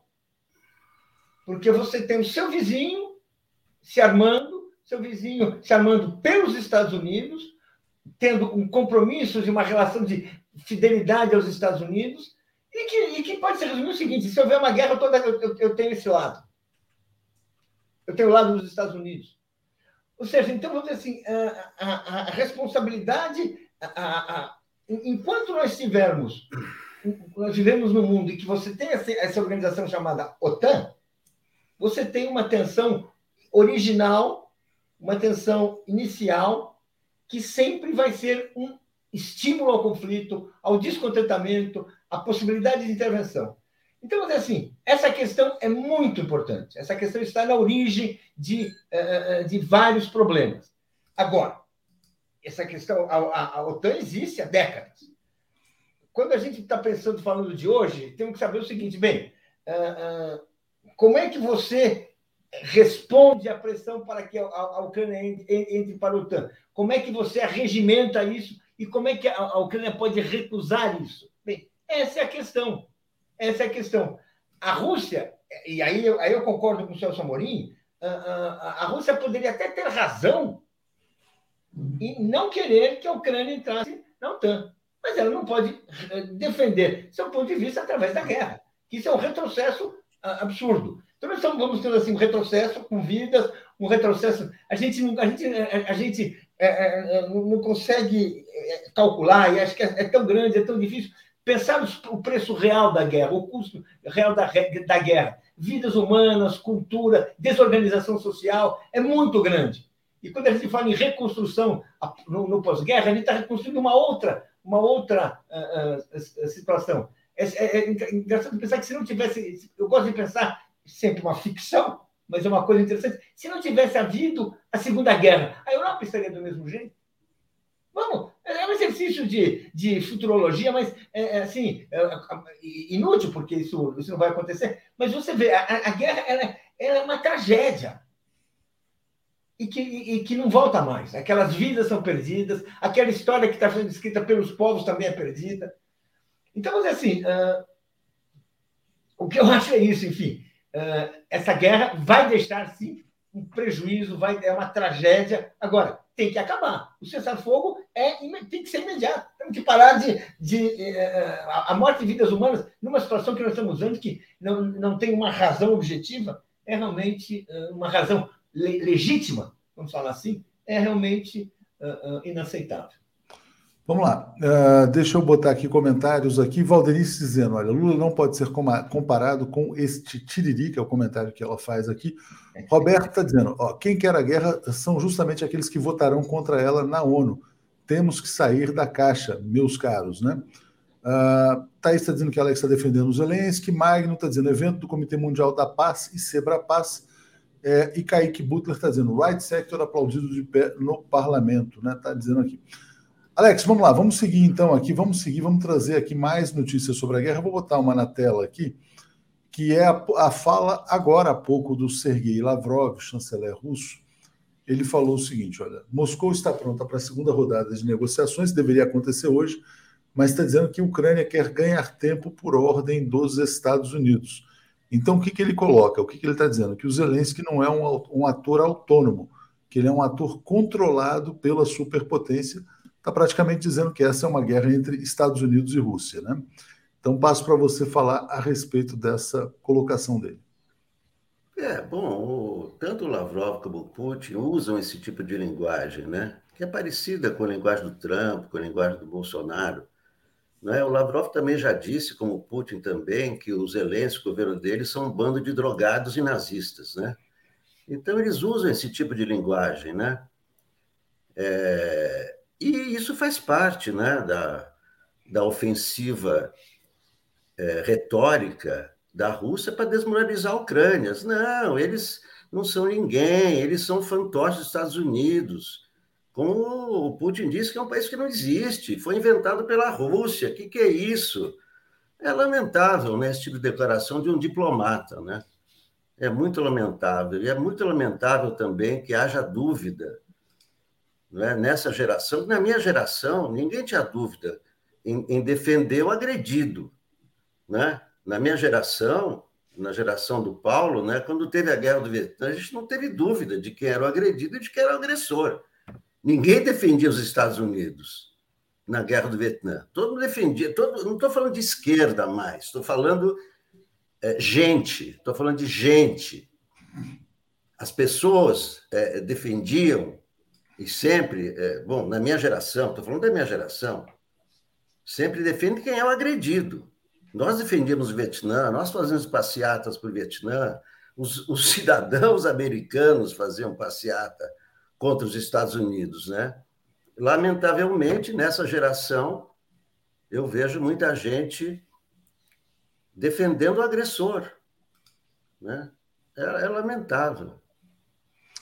É, Paulo, vou passar para você comentar. Tem muitos comentários aqui, deixa eu atualizar os comentários. É, você comenta essa fala do Lavrov aqui. Vamos lá. Ah, onde eu tinha parado? Aqui. Gilberto Geraldi, o Parlamento Europeu corre o risco de ser metralhado ao ficar de pé perante Zelensky. Sônia Regina, é, elogiar o Parlamento Europeu porque aplaudir um tipo como Zelensky é inaceitável.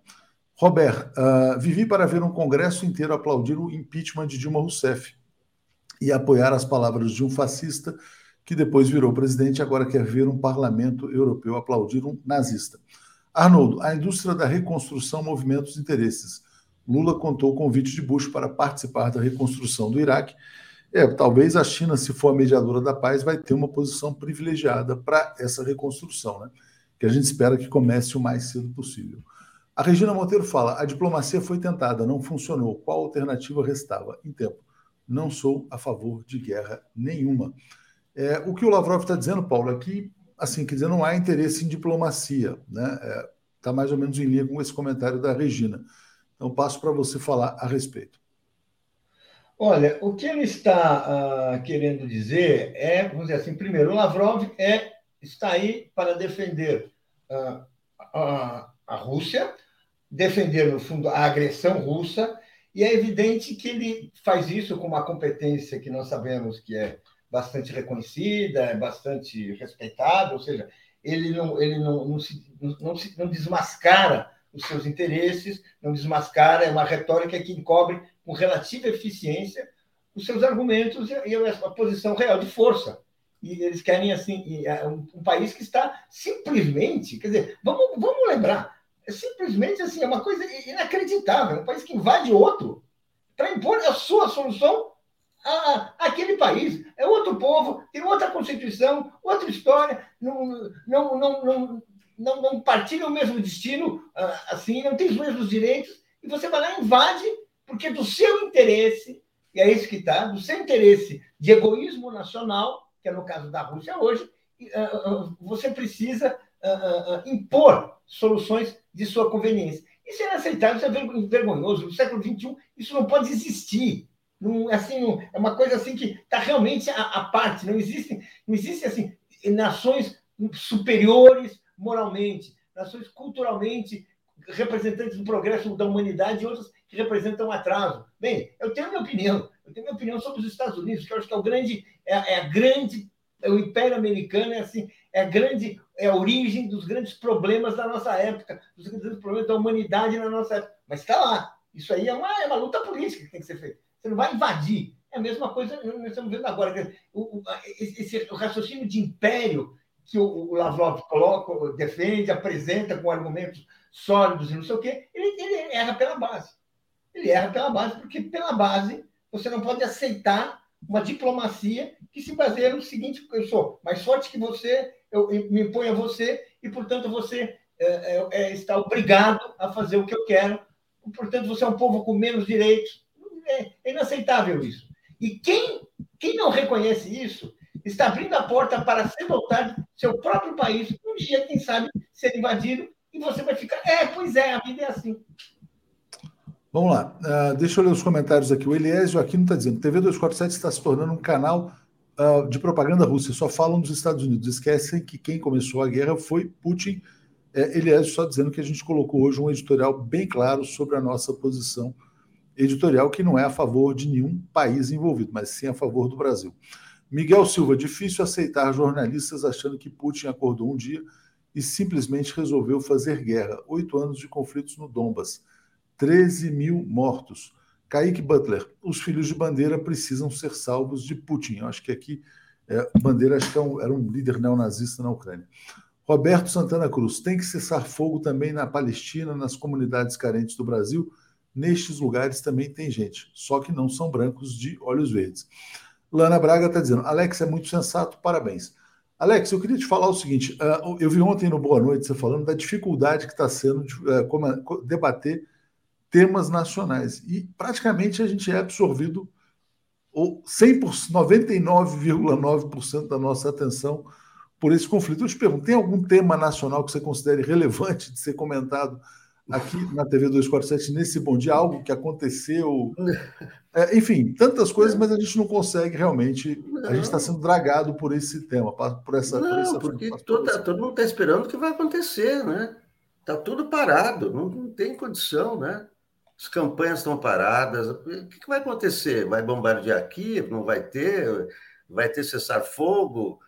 Né? Tá assim, é tudo, tudo em suspense, né? É, e fica tão irrelevante também, né?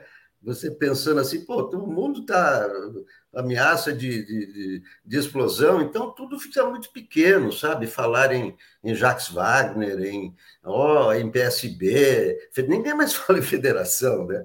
Até há pouco nossa grande, nosso grande assunto era federação. Não, vai ter federação, não vai ter o Alckmin, cadê? O Alckmin vai ser, o Alckmin, todo mundo de repente, é aquela coisa do Luiz de Camões, né? Apareceu um tema como, como foi a pandemia, né? Quando apareceu a pandemia, você não podia falar de mais nada. Como hoje, porque esse assunto está nos botecos. Você vai no boteco, os caras estão discutindo a guerra. Pô, vai acabar essa guerra. Na feira estão discutindo a guerra. Então, é, Né? Eu, todo dia, eu olho na, naquele streaming 24 horas que mostra Kiev, todo mundo deve estar olhando. Leio jornais da Rússia, leio jornais da Ucrânia, leio, uh, vejo o CNN, vejo uh, ah, 247. Né? Uh, a gente está procurando explicações, está procurando entender né, o que está acontecendo e o que vai acontecer. E, e, e aí todos os especialistas, é, o que vai acontecer? Qual é a resposta? Pode ser igual a resposta do boteco, é imprevisível. É imprevisível. Então, quando você está numa situação imprevisível, como é que você pode tratar de outra coisa a não ser, lógico, do, do seu dia a dia, mas os assuntos políticos não há, não há outro do que esse. Vai explodir, não vai explodir, o que falou Biden, o que vai acontecer hoje na ONU, não é? Isso como, como foi em 61, durante, durante a, crise dos mísseis, né? O mundo parado, esperando. Cruxa, que é, é, a mesma, quer dizer, não é a mesma coisa, mas é, é, é como aquela guerra, a, não era uma guerra, mas era um, um conflito entre o Khrushchev e o Kennedy. Não podia ter um vencedor. Tinha que empatar, e empatou. O Cruz falou: tira os seus mísseis de lá e eu tiro os meus daqui. Então, pronto, acabou, pronto, tiraram e tal. É isso que eu estou dizendo dessa guerra. Tem que empatar, não pode ter um vencedor. É, vou ler comentários aqui, vou passar para o Paulo já já a gente traz aqui a Daphne e a Sinara, né? Bom, vamos lá. Uh, Uh, Toninho Souza está tá nos apoiando. Cláudia Ricaldoni está dizendo: os, os, especialistas do canal em política são unânimes, unânimes em responsabilizar a OTAN e Estados Unidos. Fico com eles. Fábio Luciane: Estados Unidos e Israel estão criando fatos consumados, só os interesses deles são legítimos. O Império estar lá tem áreas de naturalização resignada. É, Maria Inês, até quando os países da Europa serão lambibotas dos Estados Unidos? É, que decepção desse primeiro-ministro da Alemanha, volta Merkel. Renata Ferraz, serei linda agora. O inominável estaria com Trump ou verdadeiramente neutro? Vocês veem Trump e Putin juntos? Comentem sobre Alexander Dugin. Né? Muita gente fala do Dugin, eu nunca assisti, não sei o que ele pensa, mas acho que é um ultranacionalista também que estimula aí uma linha é, de nacionalismo russo. Né? Sobre Trump e Putin, eu acho que há uma certa simpatia e talvez o Bolsonaro esteja é, alinhado com o Trump nessa situação ou alinhado com os militares brasileiros. Não sei, não saberia dizer se tem alguma influência do trumpismo.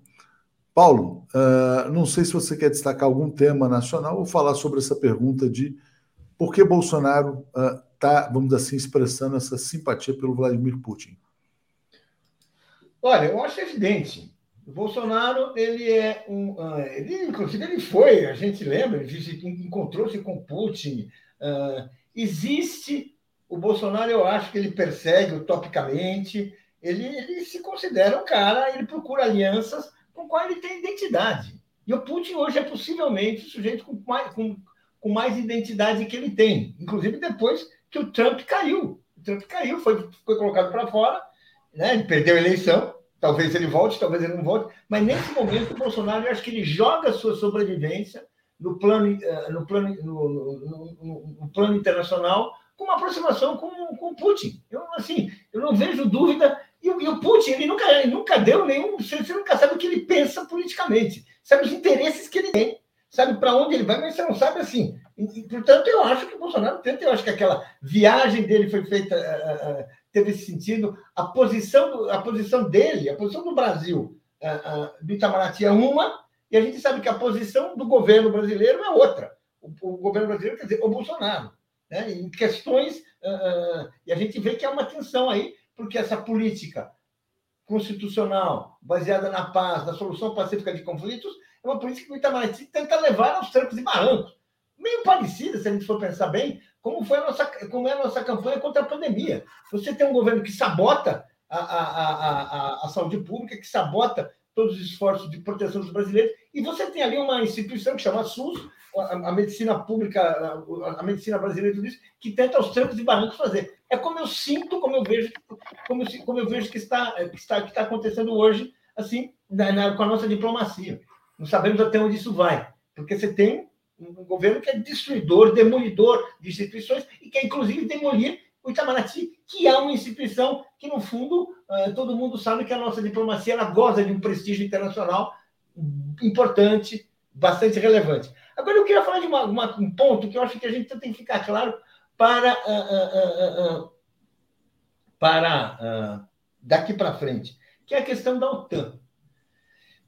eu não acho assim que, enquanto tiver OTAN, enquanto ele tiver uma organização militar que coloca, que submete a Europa, que submete o mundo aos interesses do Império Americano, nós não podemos, não teremos uma paz real. A paz será sempre provisória. A paz será sempre. Na hora que o Império achar que seus interesses mais profundos e mais claros estão ameaçados, ela reage, ameaça reagir. Ela pode reagir. Ela, pelo fato de ter é, é, essa, essa força brutal, só, só por isso a palavra dela já é uma coisa muito, muito forte. Por isso que eu acho que é uma, uma questão que temos que falar, que tem que ter colocada, porque senão não há emancipação real, né? É a dissolução da OTAN. Queria falar não, isso. Essa tem que ser uma bandeira, certamente. Vamos lá, deixa eu agradecer aqui ao Toninho Souza, está dizendo: a bandeira da Ucrânia foi considerada propaganda neonazista nas passeatas bolsonaristas. Sarah Winter fez treinamento ali. Esqueceram disso? Não, a gente já falou várias vezes em várias lives sobre essa questão da nazificação né, ali na Ucrânia. Aristides Eduardo, o conflito é legítimo na visão dele, pois a Rússia está lutando pela sua segurança. Se essa atitude não fosse tomada, a fronteira russa estaria cheia de mísseis. Mudemos o discurso. Fim da OTAN, Paulo acabou de falar disso. A Thaís aqui fez uma crítica à intolerância. Toninho Souza está nos apoiando aqui. Uh, Alex, passo para você então dar uma palavra final. Já já vou chamar aqui a Daphne e a Sinara. É, enfim, algum recado aí que você queira passar nesse não, nosso. Alexander Dogin, para quem não sabe, é a fonte do Olavo de Carvalho. É um ideólogo russo, tradicionalista, que é, é, é aqueles mesmos conceitos do Olavo de Carvalho, ele tem uma importância muito grande sobre o exército russo, sobre o Putin, e é aquilo que é o Olavo de Carvalho. É, é, são, são, é, são tradicionalistas, é, é religião, é, é, destruição da Europa, destruição das instituições, democracia não presta porque precisamos de governos fortes. Então é isso, é um ideólogo totalitário que inspira Putin, que inspirou Olavo de Carvalho, que inspira Steve Bannon e todo esse eixo de de extrema direita. Então, tudo isso tem uma ligação. Não à toa, o é, Bolsonaro é solidário a Putin, o Trump é solidário a Putin, todos eles estão ligados nessa ideologia totalitária de dominar o mundo com, é, com essa coisa. Assim, não, democracia é um, é um regime fraco, não, não serve para nada, tem que ser,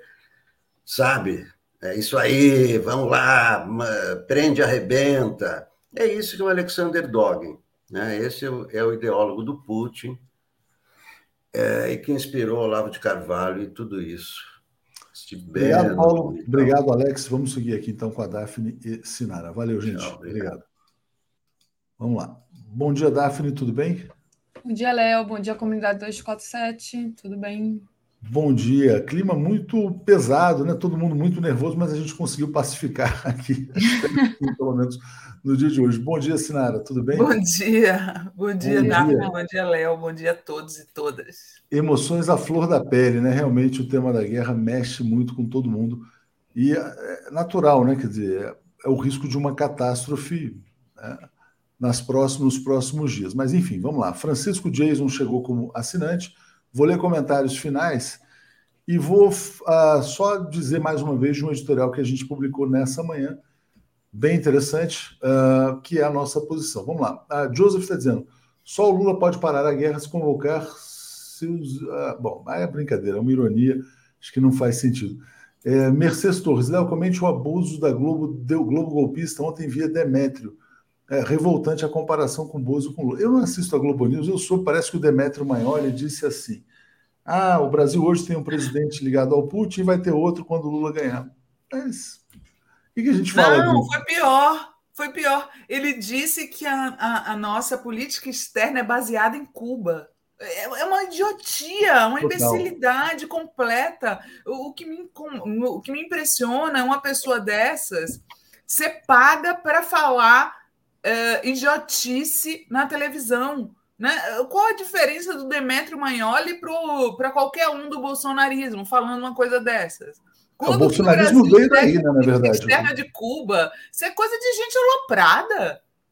Bolsonaro, bolsonarismo veio daí. Bom, eu vou botar o nosso editorial aqui na tela antes de sair. A gente publicou hoje princípios editoriais que norteiam a cobertura da TV 247 do Brasil 247. Pela paz, pelo cessar-fogo, diálogo, neutralidade do Brasil e contra as sanções econômicas. Né? Na verdade, a política externa do Brasil não está agradando muito a Globo, ah, na minha opinião, porque não está totalmente alinhada aos Estados Unidos. É uma política que conseguiu, mesmo com o Bolsonaro, mostrar uma certa neutralidade e eu elogiei bastante o embaixador brasileiro na ONU. Mas vou deixar vocês, eu estou aqui desde cedo, passo a bola aí para a Daphne e Sinara. Valeu, gente. Tá bom, tchau, Valeu, Léo. É, sobre essa questão da, é, dos, é, enfim, da política externa e tudo, eu vou falar com o Lula é, Costa Pinto. E aí, Sinara, queria tra trazer para você a questão da viagem ao México, né? uhum. do Lula, que encontrou, vai encontrar o presidente é, Lopes Obrador, né? E ele deu uma entrevista também. O Lula deu uma entrevista ao jornal La Jornada. Ele falou sobre a necessidade de um mundo de paz, sobre a importância da união da América Latina né, para esse objetivo. vou citar aqui o Lula, abre aspas, precisamos trabalhar em um mundo de cooperação, equilíbrio e paz, com instituições internacionais e representativas e eficazes. eficazes. Os problemas ambientais, especialmente o aquecimento global, a pandemia e as desigualdades brutais dentro é, e entre países, exigem uma profunda reforma da governança global. A América Latina deve estar unida nesse esforço por um mundo que quer a paz e não pode mais suportar a guerra. Então, é, o Lula fala sobre é, esses assuntos, né? assuntos que interessam o mundo, é, e se coloca ali também do que realmente, é, digamos assim, o que, que, ele quer, né? Como a, apareça como imagem dele para o mundo. Então, como é que você vê essa viagem do Lula ao México agora, esse encontro e também essas colocações que ele fez a essa entrevista no La Jornada? Olha, Daphne, eu acho importante é, ver o Lula se movendo pelo mundo, fazendo exatamente o contrário do que o, o Demetrio Magnoli mentiu na Globo News. Né? Uh, na verdade, a política externa do Brasil é uma política uh, que, que era praticada no Brasil durante os governos Lula e Dilma, e que continua um pouco né, no Itamaraty, mesmo com Bolsonaro, como o Leonardo estava falando, é uma política de, de soberania, né? Uh, de, de o Brasil não ter vergonha de nenhum outro país, de não baixar a cabeça para país algum. Uh, então, ver, ver o Lula exercitando esse seu jeito de fazer política, as pessoas parecem que não têm memória, né? Na época uh, do Bush, o Lula é, era bem tratado pelo Bush, Bush vivia dizendo que gostava dele. Uh, o Lula sabe fazer a política externa, ter amizade com todos os lados, uh, sem abrir mão de quem somos. Né? O Lula jamais, jamais prestaria, bateria continência para a bandeira de país nenhum, a não ser o nosso. Né? Isso acho que diz muito sobre quem Lula é. E ver o Lula viajando como se já fosse presidente do Brasil é uma coisa muito uh, gratificante para a gente, né? Vamos dizer, é, permite a gente sonhar, né, Daphne? Deixa a gente sonhar um pouco vendo ele assim. Sim, com certeza. Ele é recebido mais uma vez como se ele fosse chefe de Estado, né? Pelo, pelo, né, no México. É, é interessante. Para todo isso. lugar que ele vai, né? Aconteceu é. isso na visita à Europa, aconteceu na França.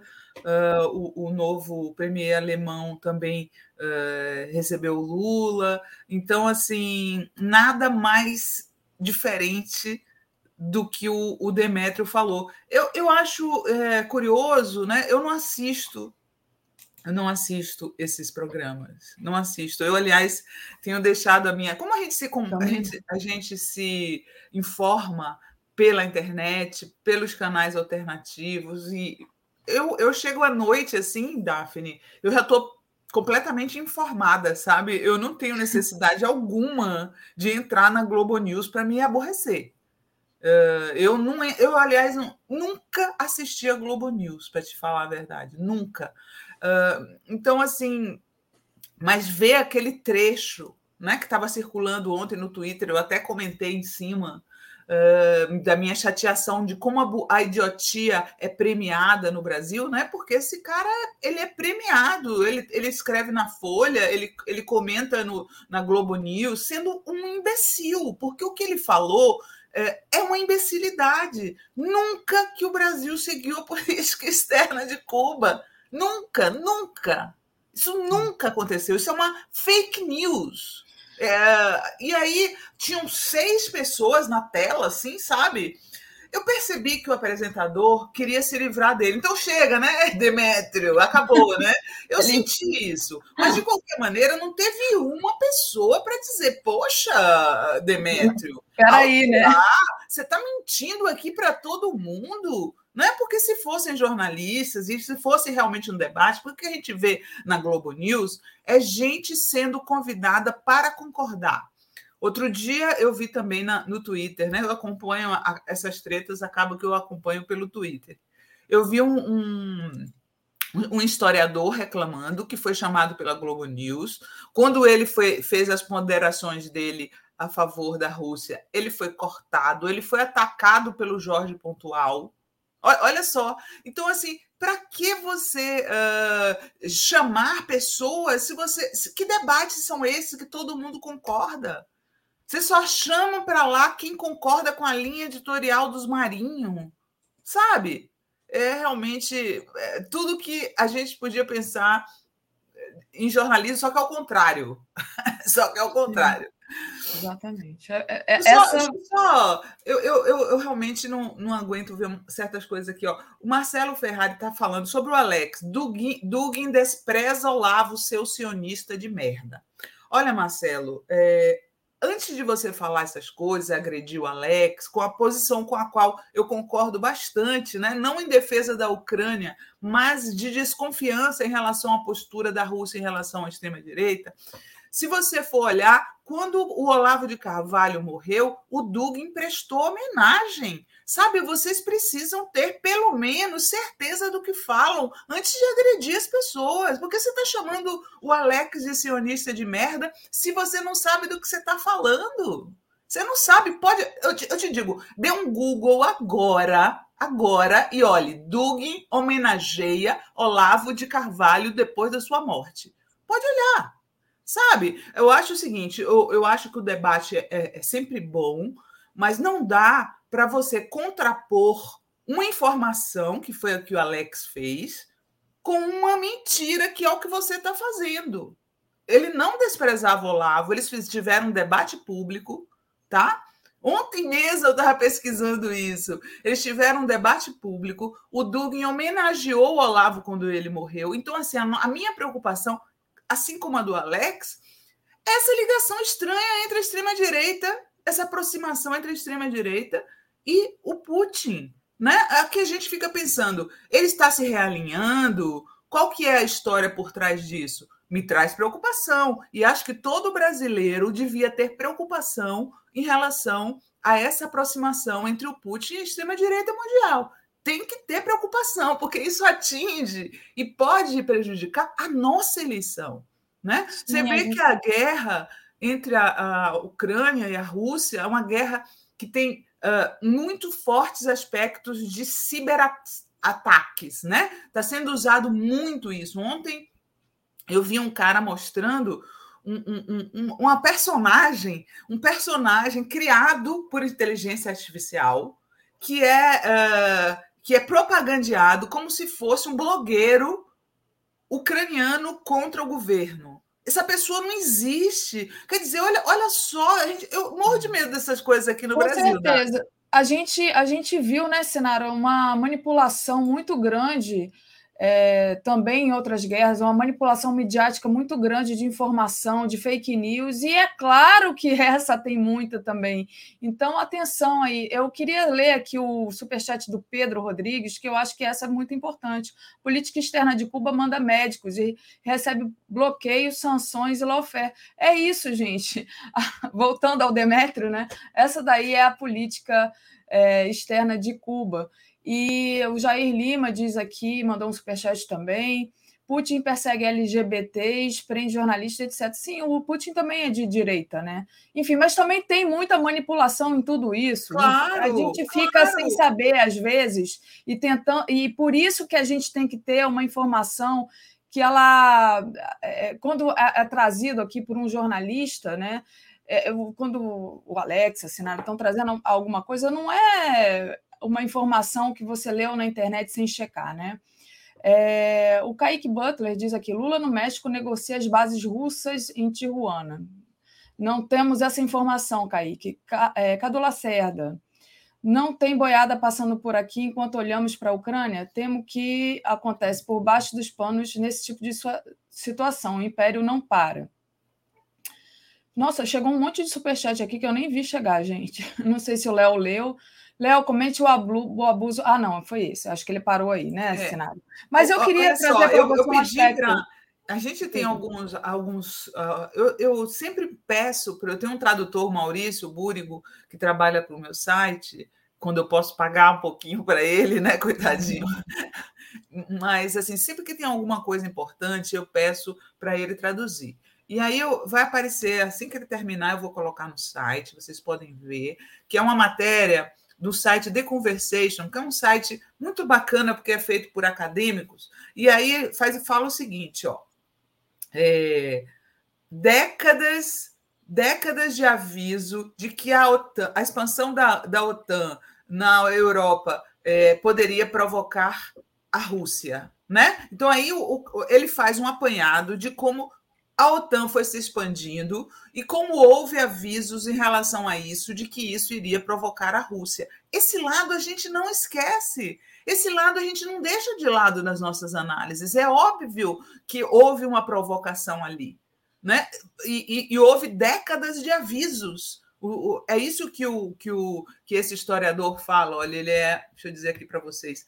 O autor é professor de História e Ciência Política da Universidade de Michigan não é nenhum russo ou cubano, é, é um americano falando que houve é, décadas de avisos de que essa expansão da OTAN iria provocar a Rússia. Então, esse tipo de análise a gente está fazendo. Eu sei, nós sabemos disso. A minha preocupação é a relação que está sendo, que está acontecendo, uma relação aí uh, entre Putin e uh, a extrema-direita mundial. O Bannon deu apoio, o, o, o Trump deu apoio, o Bolsonaro né? O Bolsonaro, olha aí, ficou em silêncio, agora diz que é neutro. É, condenar, ele não condenou. Ele não condenou. Então, assim, é, a, a, diplomacia, o Itamaraty está fazendo uma coisa, mas o Bolsonaro está fazendo tá outra. fazendo outra. É. Eu, só lendo aqui a, a Renata, a Renata Ferraz, Putin mais Trump, mais Alexandre, Dugin, Olavo de Carvalho e como pelego inominável. Aí dá para entender sua viagem à Rússia. E o Kaique, as bases, as bases russas em Tijuana foram uma brincadeira. Sim, foi uma brincadeira, pois é. Mas é porque quando manda em superchat eu leio alto aqui, né? Pode parecer que é alguma coisa séria. Mas eu queria que você falasse um pouco, Sinara. É, quando o Lula disse que o Putin precisa saber que o povo não precisa de guerra e que a ONU poderia ter evitado o conflito, né? Quer dizer, ele se coloca ali numa posição de não que não, que, que não quer a guerra, né? que isso é importante, essa questão diplomática para o Lula, eu queria que você falasse um pouco do impacto dessa posição do Lula é, nas eleições, né? Como é que o Lula. Você acha que o Lula aí ganha simpatia? Porque, como você começou dizendo aqui, né? Está todo mundo muito tenso com isso, né? Seja quem é, é pró Rússia ou quem acredita completamente é, em tudo que está sendo dito aí, que agora, enfim. Mas é, como é que você vê isso como ganho eleitoral para o Lula? Olha, é, o problema é que o PT no Senado soltou uma nota logo no começo que acabou prejudicando as falas do Lula. Então, agora o Lula, até esse, idiota desse Demetrio Magnoli, falou lá na, na, na, Globo News que o Lula não condenou a invasão. Né? Porque eles pegam uma nota que o PT soltou e depois substituiu, né? não vou dizer que apagou, é, substituiu, foi um erro ter soltado, né? É, de, de, de apoio é, assim a Rússia sem nuances, né? Acho que tem que ter nuances em tudo, tanto na condenação ao ataque, quanto uh, no apoio ao po no, o apoio ao povo da Ucrânia em primeiro lugar, né? Que eu acho que é quem sofre com as guerras e a postura não beligerante do Lula e de respeito à autodeterminação dos povos, que foi sempre o que guiou a política do PT. Você sabe que minha primeira reação foi essa, né? Uh, pela autodeterminação dos povos, e teve gente dizendo assim: mas isso é uma coisa do século XIX. Não, não é. É justamente do, da época da guerra, de depois da guerra. A primeira pessoa, o primeiro político a falar sobre isso, em autodeterminação dos povos, foi Stalin. Então, assim, não, não é uma coisa antiga. E o PT tem sempre falado em autodeterminação dos povos. Então, eu acho que o Lula tem sido coerente. É, mas na tal guerra de narrativas, é, na tal guerra de narrativas, o, a, a, mídia comercial fica repetindo o tempo inteiro que Lula é, não condenou a, a, invasão. E é, não é verdade. O Lula falou que, que essas coisas se resolvem na mesa de negociação, que partir para a guerra é errado. Ele falou isso com todas as letras. Então, assim, eu acho que as posturas do, do do Lula em relação a isso, eu acho que elas devem ser ouvidas, sabe? Parece que tem gente que acha que sabe mais do que o Lula. É isso que eu vejo. A Helenilda Clemente Peixoto, que é membro aqui do canal, está perguntando qual o nome do historiador que você cita. Olha só, o nome do historiador é Ronald Suni, S-U-N-Y. Se vocês abrirem o site theconversation.com, vocês vão ver, essa é uma das, das matérias de destaque no site é, é um site de Creative Commons, ou seja, é, eu, a gente pode reproduzir alguns artigos e eu vou reproduzir no meu site esse mais tarde, já traduzido, se vocês quiserem ler, tá? Mas o que ele fala é isso, que essa guerra veio após décadas de avisos que uh, essa, a expansão da OTAN iria provocar o, a Rússia, e foi o que aconteceu. Então, assim, eu acho que é possível a gente é, ver todos os lados dessa questão. Né? Eu acho que o Putin tem sua razão, também não tem razão em invadir, poderia ter negociado mais. É, uhum. A Ucrânia tem sua razão, também não tem sua razão. Uh, eu acho que a gente que a postura do Lula é a mais equilibrada. Nós somos contra a guerra, nós somos contra a favor da autodeterminação dos povos e do meu, da minha parte, estou com pulga atrás da orelha dessa relação entre Putin e a extrema-direita.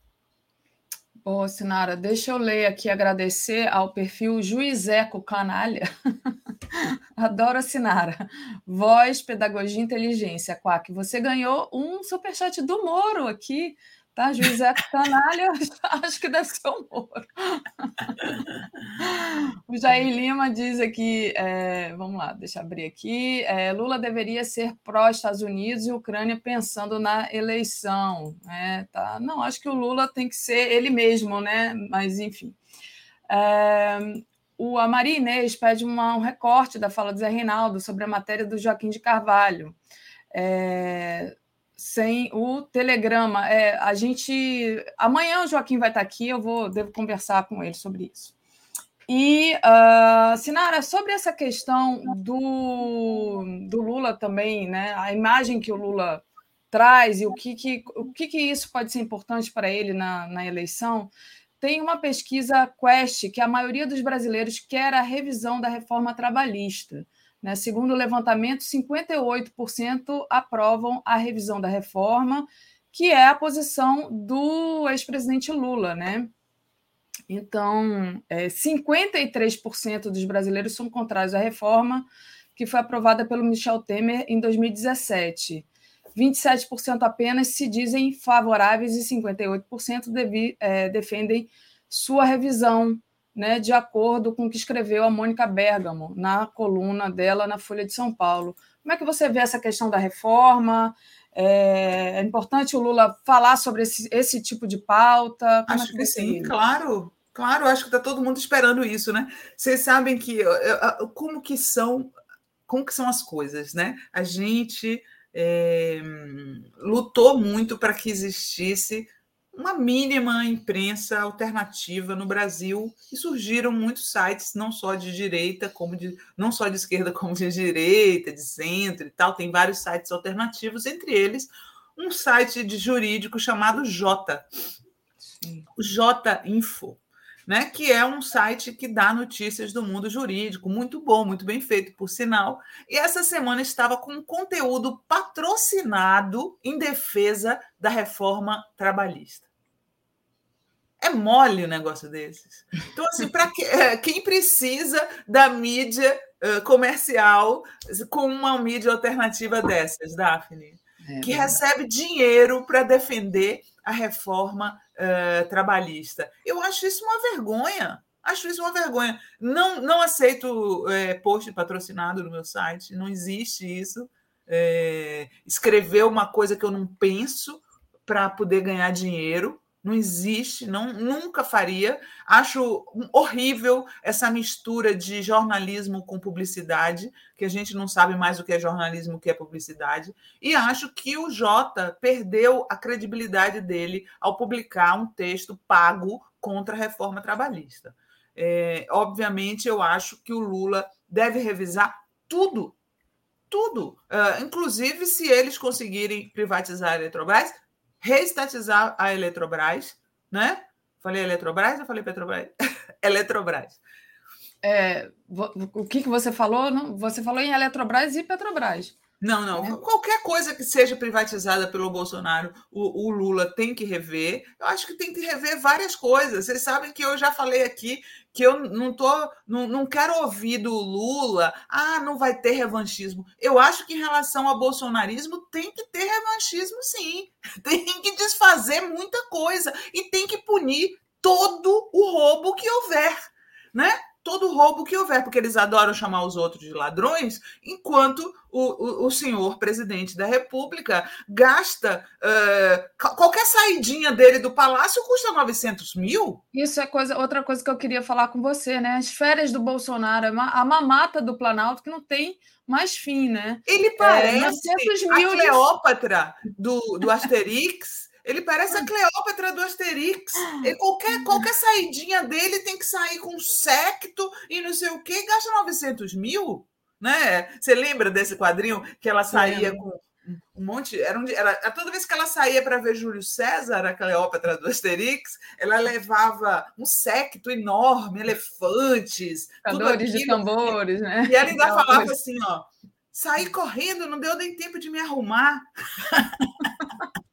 O Bolsonaro é tipo ela. Ele sai toda hora, cada vez que ele sai, é um luxo, uma riqueza e uma grana às minhas custas que a gente não está afim de pagar. Então, quando o Lula voltar, se tomara que isso se concretize, tem sim que passar sabe? Tem que, tem que chegar em cada entrelinha, olhar tudo, olhar que ele passar um pente fino. É isso. Lula tem que passar um pente fino nas coisas que o Bolsonaro fez.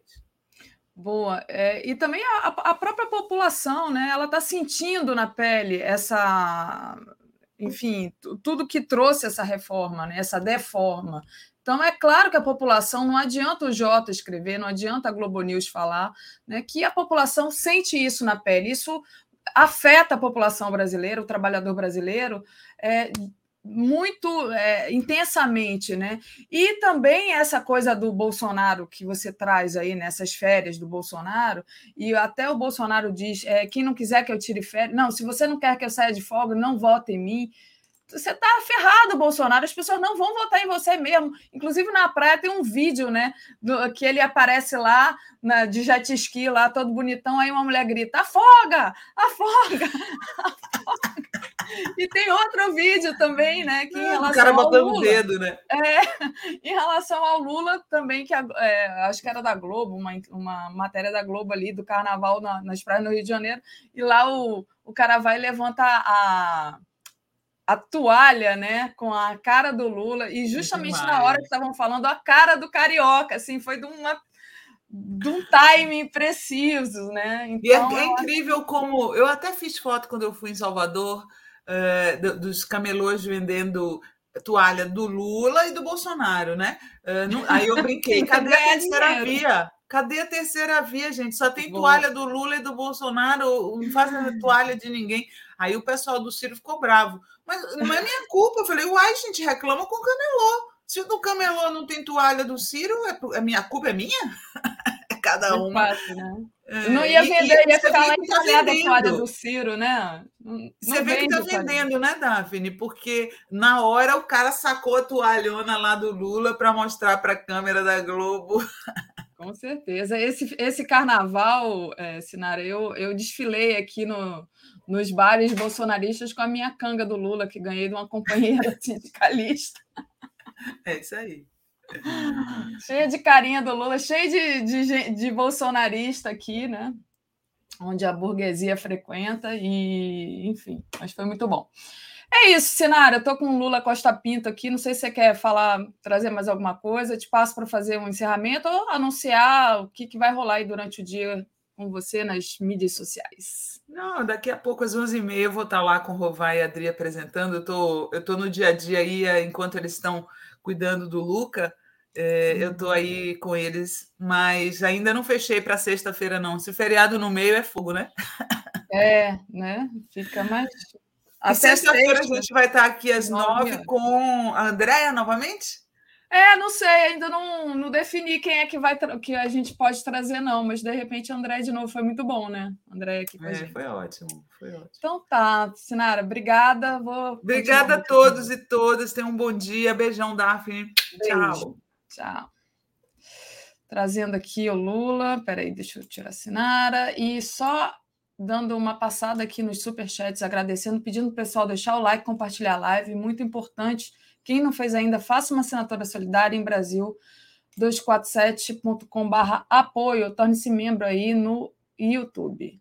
O Marcelo Lima diz que o Bozo está sempre de férias permanentes, né? Inclusive o próprio Lula, né, lá no México, disse que o Bolsonaro é um governo que não governa, né? O Lula pegou ali no cangote do Bolsonaro. E o Kaique diz: e se México pedir ingresso na Federação Russa, Biden? O Kaique está aqui brincando com a gente. Deixa eu trazer aqui o Luiz Costa Pinto. Bom dia, Lula, tudo bem? Bom dia, Daphne, tudo bem? É, bom dia quem está conosco aqui. Audiência muito alta, como sempre, aliás. É, a audiência média dos canais, né, dos programas da TV 247 tem se ampliado muito nesses últimos dias. Isso é notável. E o número de inscritos, quem não for, quem não estiver inscrito, se inscreva e apoie também esse canal da mídia digital independente. Boa, exatamente. Eu ia perguntar para você, Lula, como é que foi de carnaval, mas vi que você trabalhou aí bastante. Então, você trabalhei. O ritmo mais lento, né, é, é, é da, da, da, cidade, de Brasília, das notícias, tal mas trabalhei. Né? E, e foi bom porque dá para você fazer as duas coisas: trabalhar e ler um pouco. Muito bom. Bom, e aí queria trazer um pouco para você para essa pauta nacional, né? Essa pauta de Brasília, calendário eleitoral, né? É, então, março agora, a gente está entrando em março, é o mês das trocas ministeriais.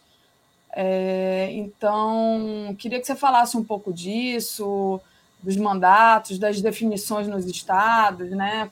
Ah, ontem a gente teve aquela notícia do Jacques Wagner, né, retirando a candidatura dele, falar um pouco sobre essa questão de como é que vai se definir, né? Quais são as definições que podem acontecer agora no mês de março? Isso. Pegar alguns exemplos práticos para a gente falar do todo. Né? É, teve não só essa definição né, do Jacques Wagner, que foi uma. fez com que o PT da Bahia entrasse em colapso né, é, momentâneo, porque o, o senador e ex-governador Jacques Wagner, que ainda tem mais quatro anos de mandato, que era um candidato evidente, que nas pesquisas, quando colocado o nome dele, né, é, associado ao ex-presidente Lula, ambos como candidatos a presidente e a governador, o Jacques dava um salto de 17 pontos percentuais. Né? É, e ele disse que não vai ser candidato. O PT não tem um segundo nome evidente. É, o, o, o governador Rui Costa, que vai renunciar ao mandato no dia 31 de março para ser candidato ou a deputado ou ao Senado, né, ele é, não, não tem a solidariedade da bancada federal do PT para ser candidato ao Senado.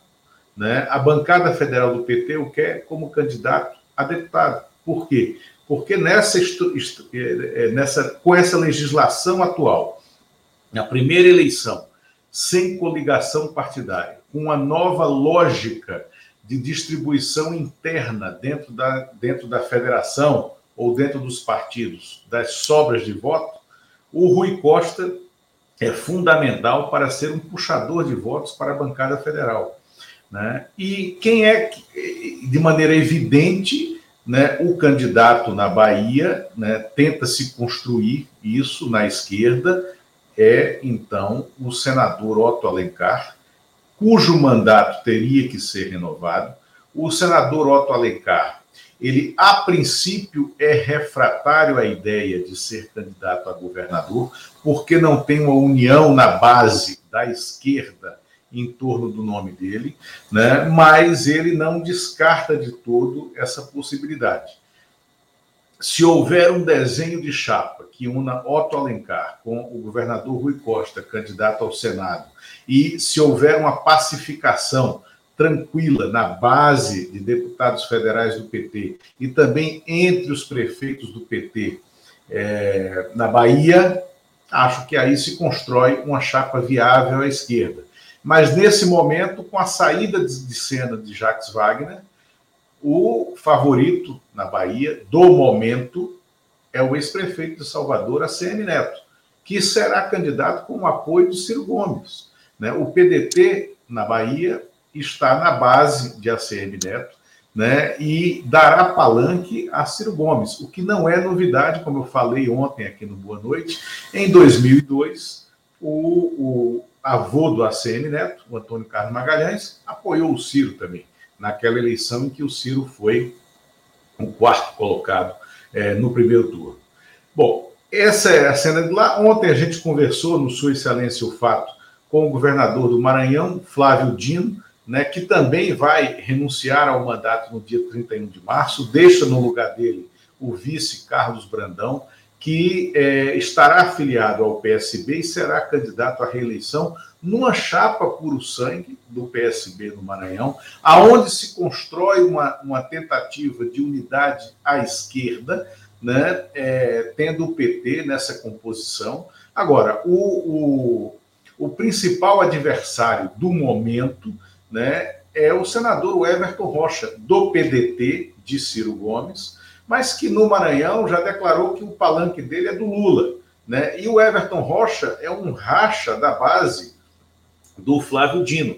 Né? Então, só mostrando, Daphne, a complexidade desses arranjos. Em Pernambuco, é, a candidatura do, do deputado federal Danilo Cabral, do PSB, com o apoio do PT, né, que já é o apoio colocado, já estão nas ruas as primeiras peças de campanhas deles em Pernambuco, né? e nessa, é, nessa associação né, surge até o prefeito do Recife, João Campos, que foi né, uma, uma voz muito dura né, no começo das negociações entre PT e PSB, durante o processo de discussão que ainda está em discussão da federação de esquerda unindo PT, PSB, PV e PCdoB, que pode ser feita sem o PSB, o João Campos aparece nessas peças de campanha é, com a foto dele dizendo que é, em Pernambuco o palanque é de Danilo, Danilo Cabral e Lula. Né? Então, já surfando nessa onda e criando essa, essa possibilidade de, de, de união por cima entre a federação que o PT vier criar e o PSB, mesmo que não integre a federação. Agora, lá em Pernambuco, por exemplo, dois prefeitos de cidades relevantes do interior, uma no Agreste, que é a cidade central do Agreste do estado, Caruaru, né? É a Raquel Lira, que está no segundo mandato, foi reeleita como prefeita, deve renunciar à candidatura, deve renunciar ao mandato para assumir a candidatura, que neste momento tem viabilidade, porque o Danilo Cabral parte de um patamar muito baixo e precisa ganhar corpo no processo eleitoral. A Raquel Lira é do PSDB. E o prefeito de Petrolina, que é a cidade polo do sertão, uma espécie de capital né, do sertão central do Nordeste, como um todo, é a maior, é uma metrópole, né, e a maior cidade de todo o sertão ali, numa junção de Pernambuco, Bahia, Ceará, né, é uma cidade de referência. O Miguel Coelho, que é filho do senador Fernando Bezerra Coelho, que foi líder do governo Bolsonaro, né, está também no seu segundo mandato, foi reeleito em 2020 e vai renunciar ao mandato para ser o candidato pelo MDB. Né? Também começa, neste momento, à frente do candidato do PSB com apoio do PT, Danilo Cabral, que está num patamar muito baixo. Né? Então, é, é, esse rearranjo, é, essas renúncias, essas trocas de, de governo, o governador de São Paulo, João Dória, vai renunciar no dia 31 de março, o Rodrigo Garcia assume, ela também se reproduz no governo federal. Né? O governo perderá, o governo terá a troca de 11 ministros né, até o dia 31, e é, já tem uma disputa muito grande entre, entre é, é, burocratas de dentro do ministério. Né? Esses burocratas divididos entre profissionais e bolsonaristas, né? Há uma guerra interna nos ministérios, por exemplo, né? É, é, falo aqui do Ministério né, do, dos Direitos Humanos, né, de um governo que não olhou para essa área, ao contrário, desmontou em todos os momentos o que havia nessa área. Né? A Damares deve ser candidata ao Senado né? provavelmente no Amapá, ela ainda está fazendo uma análise, é, mas ela pode ser candidata no Amapá ou em São Paulo, né? é, aonde houver mais chance de eleição. Nesse momento, o Amapá é mais provável, aonde ela teria um confronto direto com o, o Davi Alcolumbre, senador do União Brasil, que precisaria renovar o mandato, que se tornou um adversário do Palácio do Planalto. Dentro do Ministério da Damares, há uma tentativa né, de se recuperar algumas posições com aqueles funcionários de carreira que, é, é, de alguma forma, ajudaram na montagem da estrutura brasileira né, de apoio às políticas de direitos humanos clássicas, para você começar alguma restauração né, do que foi destruído nos três primeiros anos de Bolsonaro.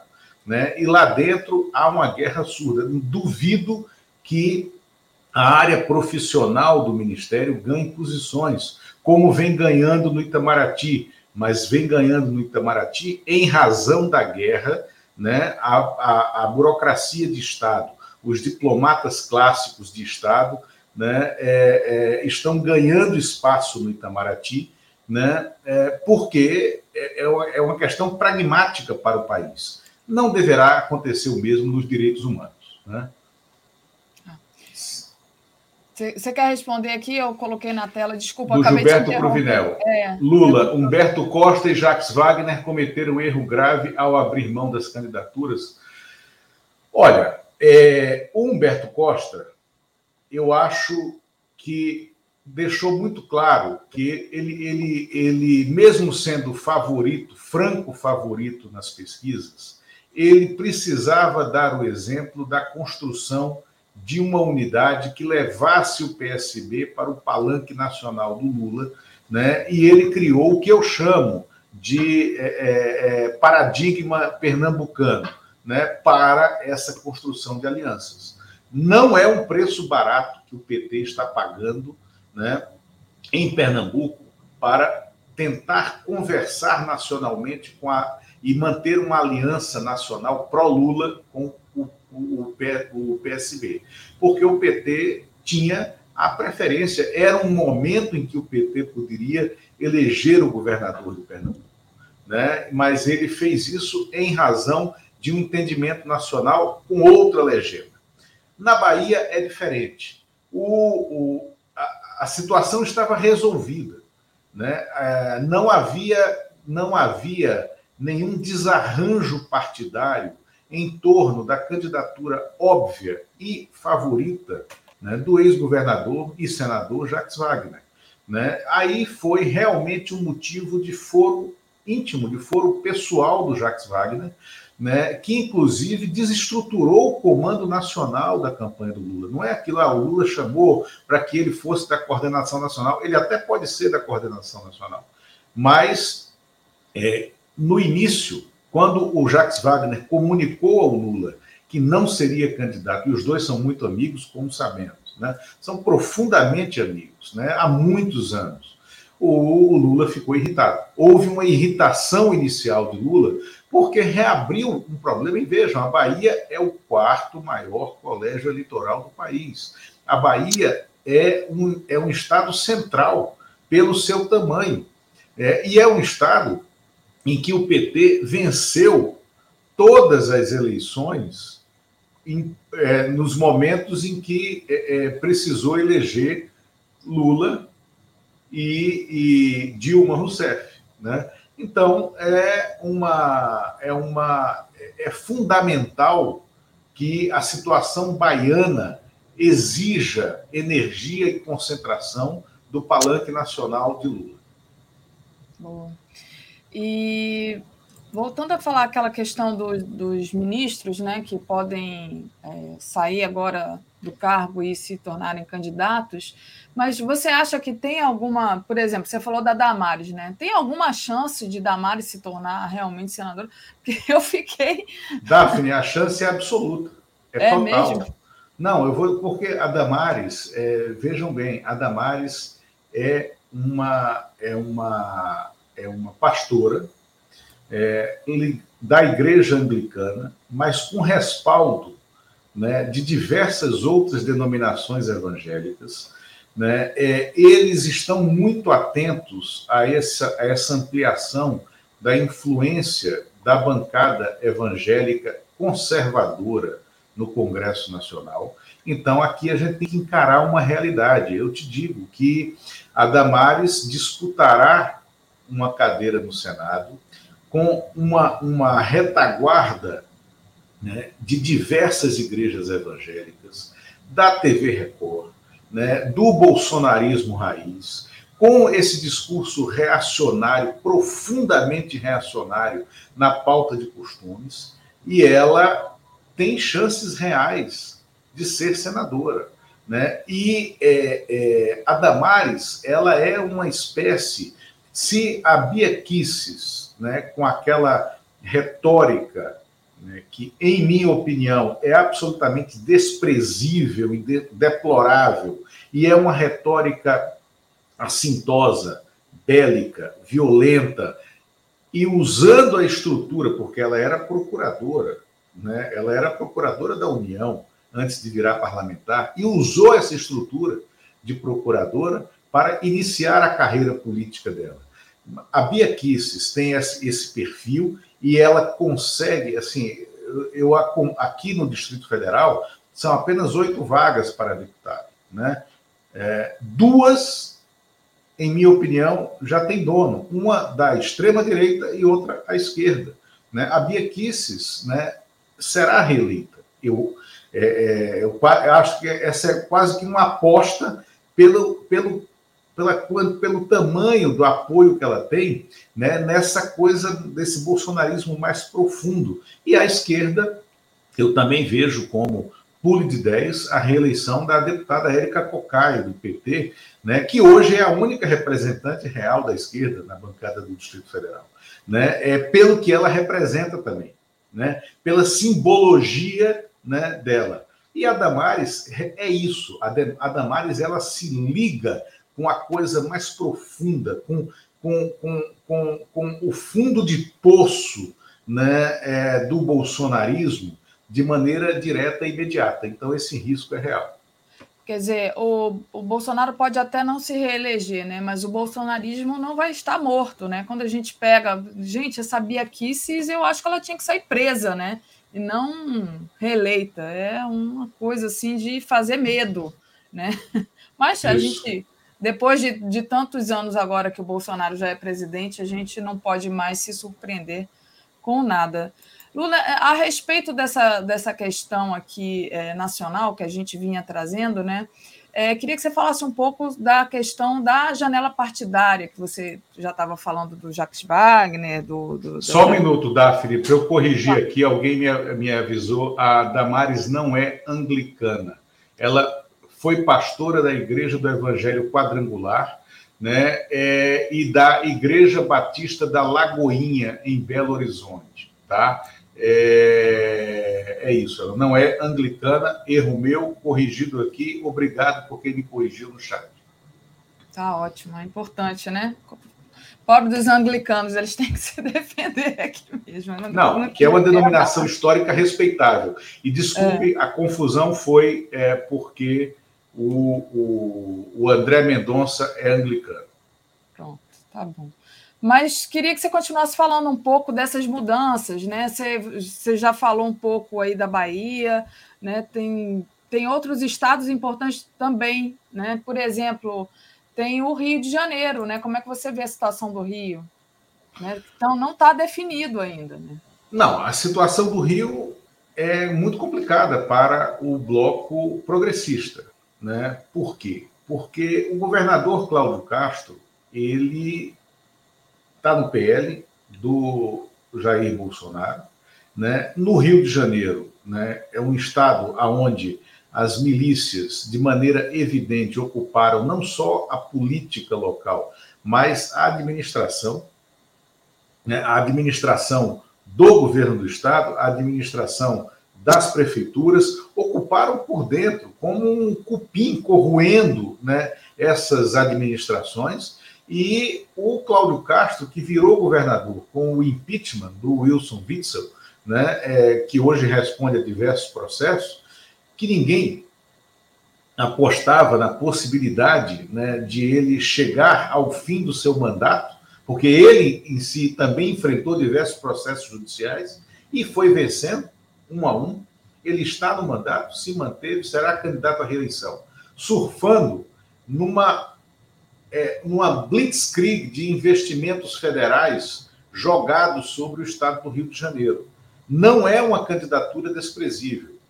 Jogando abaixo da linha d'água, tem um comportamento dúbio no Rio de Janeiro, dúbio, e aqui vai uma leitura política do que está acontecendo um comportamento dúbio do prefeito Eduardo Paes, do PSD. Porque ao prefeito Eduardo Paes não interessa a vitória ou do Rodrigo Neves, que ele apoia, né? ele apoia é, é, é, é, de maneira pública, né? e com quem estaria construindo a chapa né, de governo, né, ou do Marcelo Freixo, do PSB, que será o candidato com o apoio do PT. Por que, que não interessa? Porque tanto Freixo quanto Rodrigo Neves né, seria uma renovação e apontariam para governos de oito anos, para governos com possibilidade de reeleição. E o Eduardo Paes, a meta dele é disputar a reeleição em 2024 né, é, e estar disponível para ser o candidato em 2026.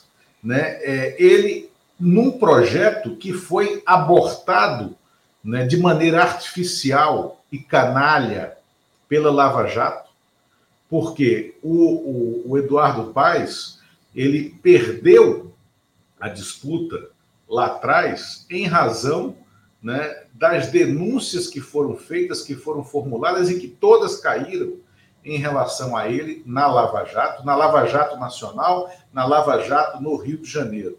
Né? Mas agora o Eduardo Paes é, tenta se equilibrar num discurso de morde a sopra em relação ao ex-presidente Lula.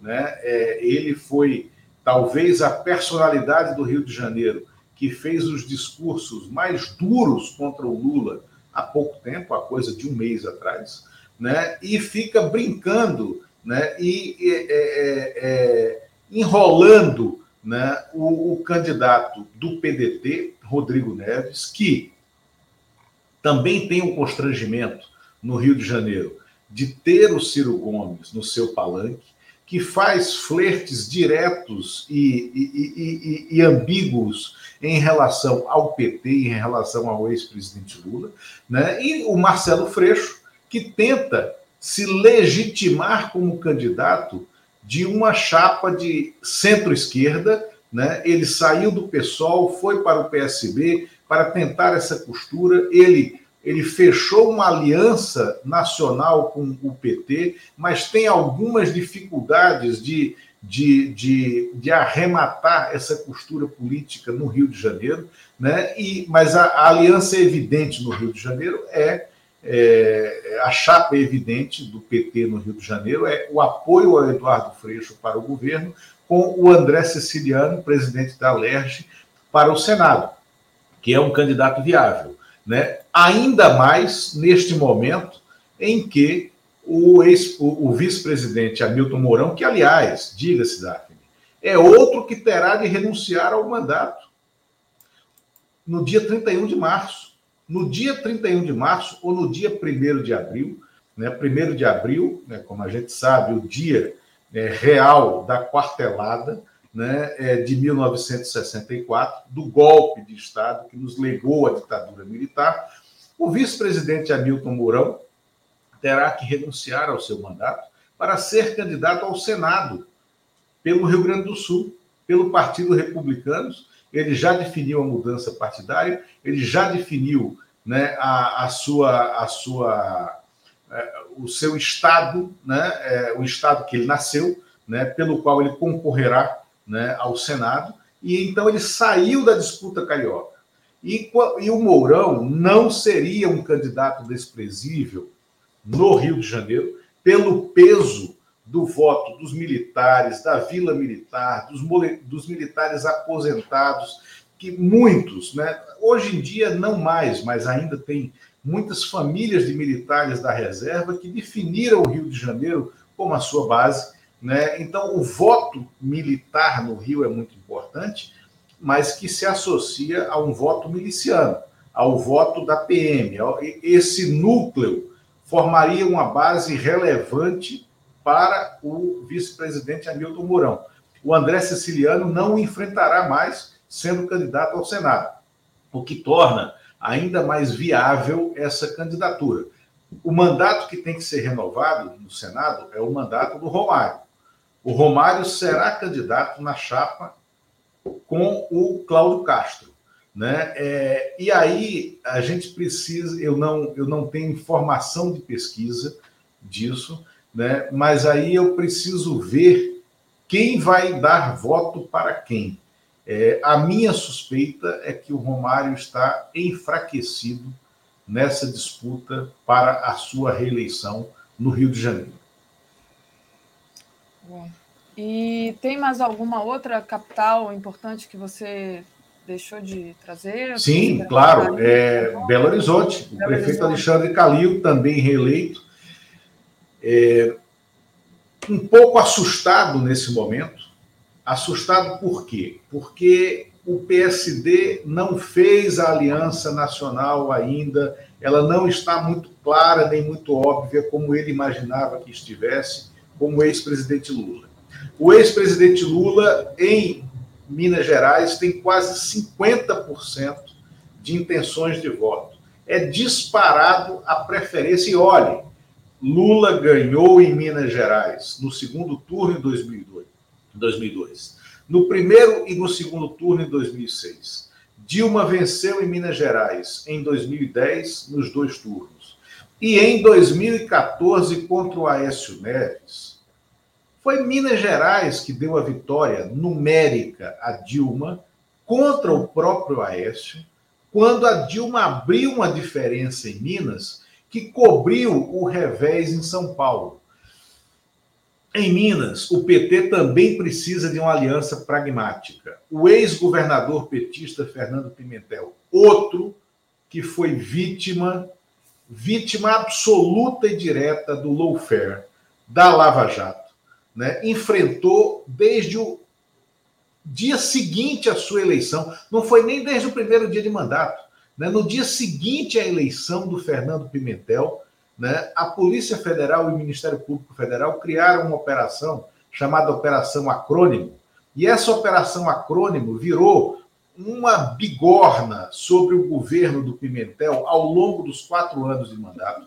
Produziram inúmeras decisões judiciais completamente estapafúrdias contra ele, que vinha eh, administrando o Estado de uma forma participativa, enfrentando né, as bases mais conservadoras da política mineira do interior, mas é, não conseguiu a reeleição, não conseguiu passar para o segundo turno, foi visto, depois todas as denúncias e operações caíram. O Pimentel está plenamente elegível, mas ele decidiu ser candidato a deputado federal, será fundamental na ampliação da votação da base né, é, de esquerda, sobretudo do PT, em Minas Gerais, para ampliar a bancada. A bancada de Minas é a segunda maior do Congresso Nacional, acho que com é, 54 ou 57 deputados, se eu não me engano, a maior é de São Paulo, com 70. O Pimentel vai ser fundamental nisso, mas o PT não tem um candidato óbvio. O prefeito de Teófilo Otoni né, tenta ser candidato, é um jovem de 40 anos de idade, faz também reeleito, faz uma administração espetacular, é, mas parte, partiria de um patamar muito baixo para uma disputa onde o governador Zema, que é bolsonarista, que se elegeu com o discurso da destruição da política, que é, é, se mantém no mandato, né, com, é, fazendo concessões e, e, promovendo benesses para a estrutura empresarial que o fez né, um dos mais ricos empresários de Minas Gerais. Ele é um candidato competitivo, né, pelo também pelo jorro de verbas federais que Brasília depositou em Minas Gerais para fazer com que através do Zema houvesse uma base mínima para Bolsonaro disputar a reeleição. Né? É, apesar de que o Zema agora olhando para os percentuais de Lula, não quer essa relação. O Alexandre Calil precisa celebrar essa aliança, não à toa. Ele disse publicamente, ele disse publicamente, o Calil precisa do Lula em Minas Gerais, né? Ou seja, ele, ele ligou todas as setas, né, dando os sinais de para onde ele vai adernar na campanha. E ele é outro que deixará o, o, o seu mandato agora 31 de março, a tendência é que ele seja o candidato a governador com apoio do PT né, em Minas. E, pasme, ainda com a possibilidade de não ter um candidato petista nessa chapa que o PT apoiará ao Senado. Né? E aí construir-se uma candidatura do PT a vice-governador do Calil. A ver, essa é uma possibilidade mas o Calil ainda avalia né, deixar em aberto essa candidatura ao governo e ser candidato ao Senado. Perfeito. E Lula, é, em relação, é, bom, a federação parece que não vai acontecer, né? Não, não sei se você traz alguma novidade em relação a isso. Mas queria que você falasse em questão essa. Não, a federação vai acontecer. Vai acontecer. Entre PT, PV e PCdoB.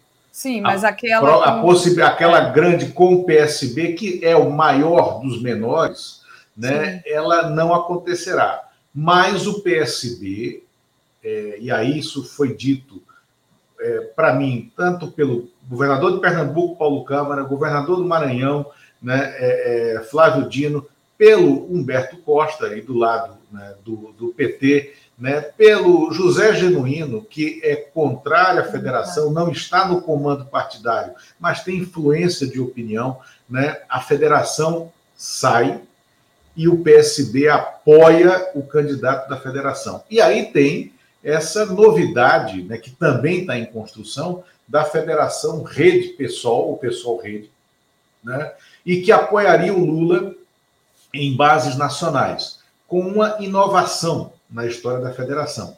Essa Federação Pessoal Rede, que está sendo construída, permitiria que filiados aos partidos é, pudessem apoiar, caso se sintam desconfortáveis em apoiar o Lula poderiam declarar apoio isolado, mas sem levar nada, tempo de TV, nem verba, né, outros candidatos à presidência.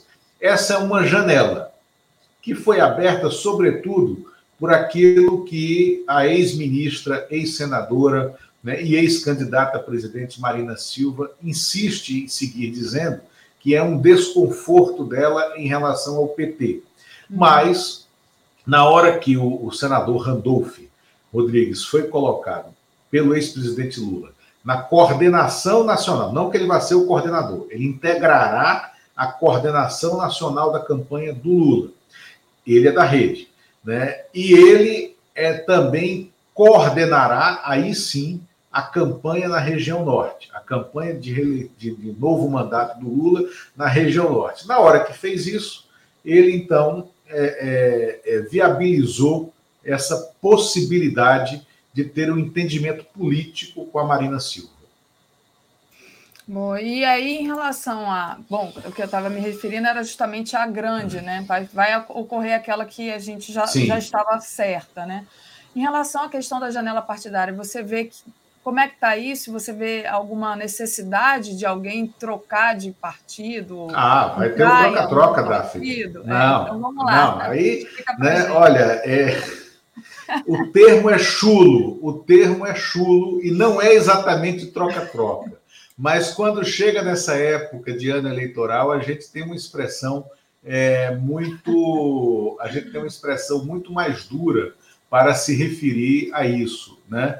É, ao que acontece aqui em Brasília. E é isso que a gente vai ver acontecer a partir de hoje, porque os deputados, e aí vai ter todo um, todo um, um rebalanceamento partidário. Então, União Brasil, esse partido que surgiu da, da fusão de DEM com PSL e que surgiu com 74 deputados, é o maior partido do parlamento, no dia 1 de abril, ele vai ter menos de 45, 48 deputados. Né? É, ele estará ali como terceira força, quarta força. O PL né, de Bolsonaro, que está na faixa dos 30 e poucos deputados, deve dobrar de tamanho. Né? O PT pode ganhar um ou dois, é, é e, e, será, né, é, não, talvez não seja o maior, se se confirmarem as filiações ao PL, porque o PL pode passá-lo, mas o PT ficará ali na faixa dos seus 54, 55 deputados.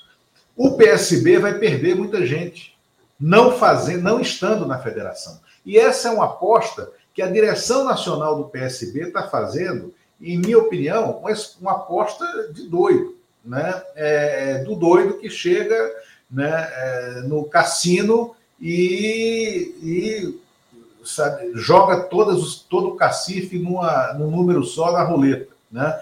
É, o PSB deve perder entre 11 e 14 deputados. E não é um partido grande, tem 34 tá? É, se não fizer a federação.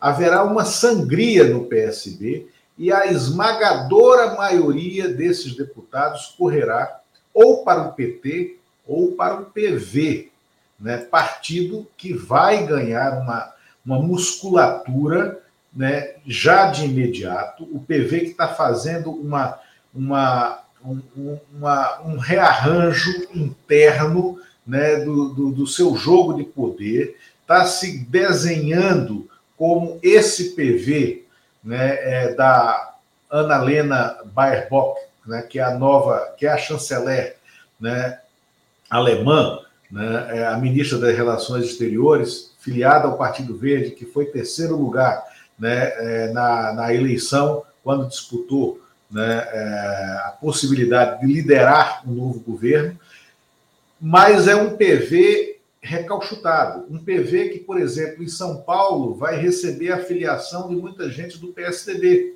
Né? PSDB né, é, que também terá uma sangria interna muito grande. PSDB que vai perder muitos filiados. PSDB que vai ficar na casa dos 25, 26 parlamentares. E o PSD do Kassab é outro que tende a crescer, assim como o PL. Aí, para quem é mais pragmático e frio na política, olhando o jogo futuro, né, o PSD vai crescer na perspectiva do governo Lula. Marcelo Lima pergunta aqui: e São Paulo, quais as chances de Haddad levar a eleição? As chances são, como o próprio Lula e o Haddad têm dito, é, inéditas para um candidato do PT. Nunca o PT teve um candidato tão forte na largada quanto Haddad é, sobretudo em razão né, da eleição, da, da, da candidatura de Geraldo Alckmin a vice e da relação que o Alckmin tem com o Haddad, que antecede essa negociação para ele ser vice. Alckmin e Haddad foram governador e prefeito juntos, sobretudo durante a crise de 2013. No momento da crise em que prefeitura e governo de São prefeitura de São Paulo, da capital, e governo do estado se juntaram em razão de é, é, maneiras diferentes do governo central em Brasília enfrentar aquela ação né, de, da antipolítica, né, as jornadas de 2013. Ali eles se ligaram e criaram uma amizade profunda. Então haverá o empenho do Alckmin para a eleição do Haddad. Né? O Haddad ainda aposta na construção de uma aliança grande de esquerda, trazendo o Márcio França para ser candidato né, ao Senado e o Guilherme Boulos, fazendo do Boulos candidato a deputado federal ele insiste nisso, né? É, é, é, em São Paulo. Agora ele precisa conquistar o interior. Alckmin é peça fundamental dessa conquista do interior. Né? Uma candidatura do PT em São Paulo só será vitoriosa se houver conquista do interior. E a gente tem que olhar também para o lado direito né, da cena eleitoral em São Paulo. Nunca a direita participou de uma eleição tão fragmentada como a eleição de 2022 em São Paulo. Ela tem pelo menos dois candidatos competitivos, que são o Rodrigo Garcia, que vai virar governador, será candidato à reeleição com dinheiro e com caneta na mão, né, e crescerá nas pesquisas, e o Tarcísio Freitas, que é um neófito na política, mas que está surfando na no verdadeiro jorro de dinheiro né, que sai né, das burras né, do Palácio do Planalto direto para financiar obras e bases eleitorais em São Paulo. E aí, correndo por fora, que eu não vejo nenhuma viabilidade nele ir para o segundo turno, mas me parece que terá uma, um papel relevante de definir entre Tarcísio e Rodrigo Garcia qual deles vai para o segundo turno, tem em minha opinião, Malu, do Arthur Duval, né, que é um personagem deplorável da antipolítica e que será candidato a governador, mas ele terá esse papel na extrema-direita. Ele vai ser o fiel da balança, sendo candidato até o fim, né, e definidor de quem vai para passar para a disputa de segundo turno, porque precisa ver de quem ele rouba mais votos. Suspeita minha, ele rouba mais votos do Tarcísio. Essa é a suspeita óbvia, né? É, pela mesma origem de base que os dois têm. E o Rodrigo Garcia não é um pato manco nessa disputa. Muito bom, Lula. Muito bem explicado, esmiuçado aqui a política brasileira. Queria agradecer ao Paulo César Trevisol Bittencourt, que entrou como membro do canal. Então, faça como Paulo César. Você pode se tornar membro aí do YouTube ou então fazer uma assinatura solidária em brasil247.com.br apoio. Lula, a gente tem pouquinho tempo aqui, porque o tempo andou e a gente estava tão mergulhado aqui na política é, nacional, nessa política mais dura, né?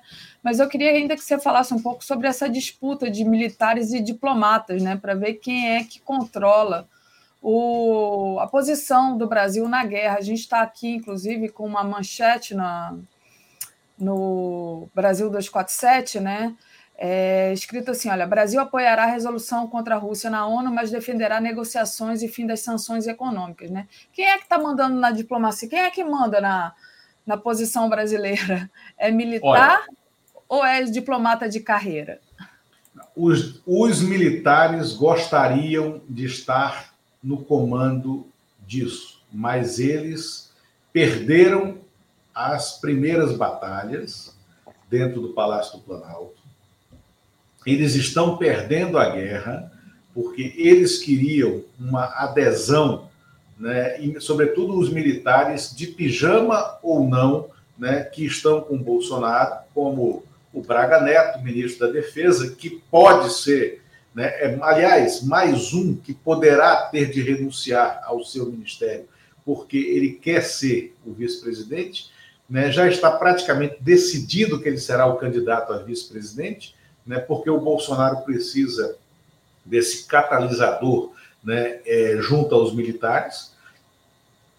E é, já decidiu-se também que ele será sucedido por um ou por um almirante de esquadra ou por um brigadeiro do ar, fazendo um falso, um falso rodízio entre as forças no comando do Ministério da Defesa. Ministério da Defesa que jamais def deveria ser comandado por militares.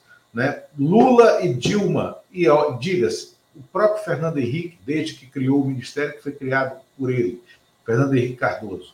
Esses três presidentes, Fernando Henrique, Lula e Dilma, nunca colocaram militares no comando da defesa.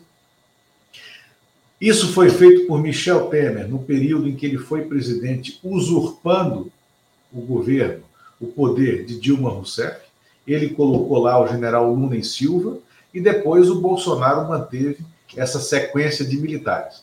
Então, eles e há uma tensão interna entre as três forças, né? E o, o, Braga Neto saindo para ser candidato a vice, ao que tudo indica, é o que será, ele indicará ou um almirante de esquadra ou um brigadeiro do ar, né, para ministro da Defesa nesse período tampão.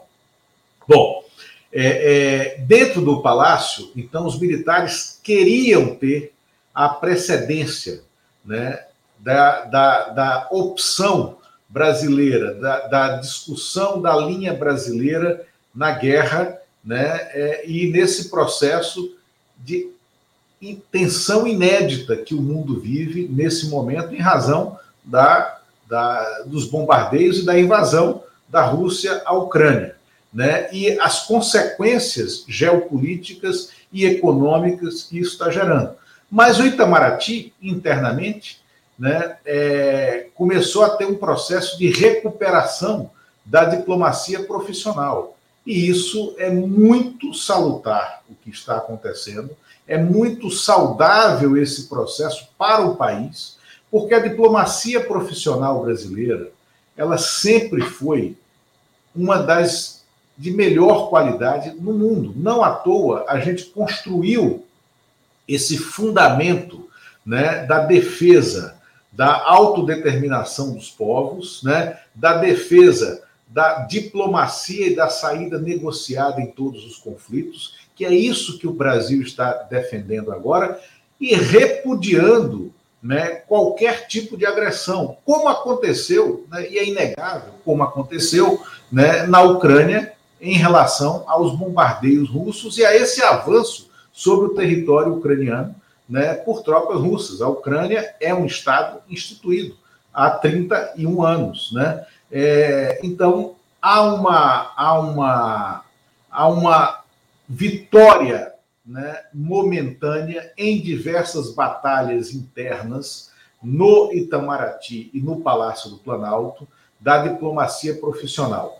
O discurso do embaixador brasileiro na ONU, Ronaldo Costa Filho, foi um discurso de repúdio às agressões e de aposta na negociação para se chegar rapidamente a um cessar-fogo e a um acordo de paz, para que o mundo possa retornar né, é, a, uma, a um diálogo que não, não, não o submeta a essa devastação econômica que tem repercussão para o Brasil imediata. A gente hoje está reabrindo, depois do carnaval, a Bolsa Brasileira. A Bolsa Brasileira vai sentir os reflexos desse impacto econômico, né? mas a nossa inflação terá um repique que não estava planejado, já seria uma inflação alta em 2022, mas o impacto sobre alimentos é muito grande. Hoje já se descobre também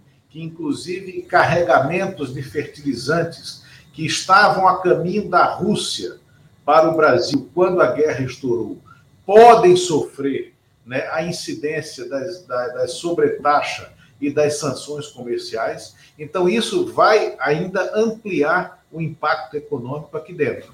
Né? Os militares estão com uma visão muito mais eleitoral nesse momento, por isso eles querem uma, uma posição pró-Rússia e pró-Putin imediata, porque acham que isso consolida a base do Bolsonaro. O Bolsonaro, por ele, né, sozinho, se tivesse que ouvir apenas os conselheiros familiares e a própria consciência, já estaria absolutamente fechado com a Rússia, né, mas a diplomacia é, profissional brasileira ela está conservando o país no meio termo e trazendo um pouco de volta para a posição histórica que o Itamaraty sempre teve em outros conflitos. Perfeito, Lula. Queria te agradecer, falar um pouquinho aqui da nossa programação do 247. Então, daqui a pouco, o mundo como ele é, Ucrânia, uma semana de guerra, porque justamente hoje está completando uma semana que que começou o conflito, né?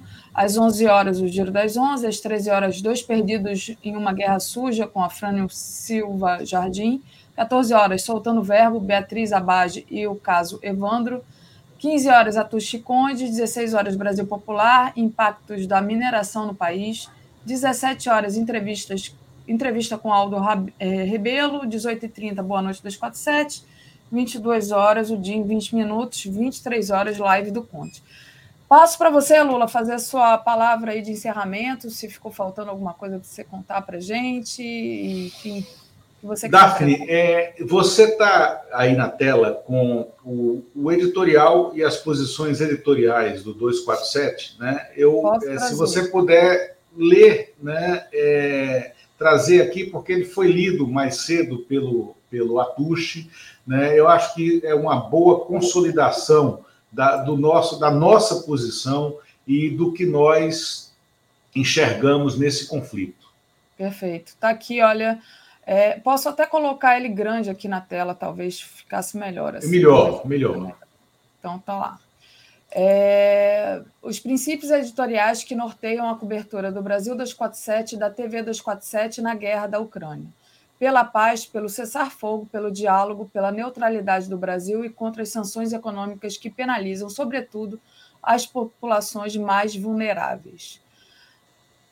A guerra entre Rússia, Ucrânia e os países da OTAN, que completa sua primeira semana nessa quarta-feira, já produziu uma das maiores crises humanitárias da história, com mais de 660 mil refugiados e colocou o mundo à beira da catástrofe nuclear.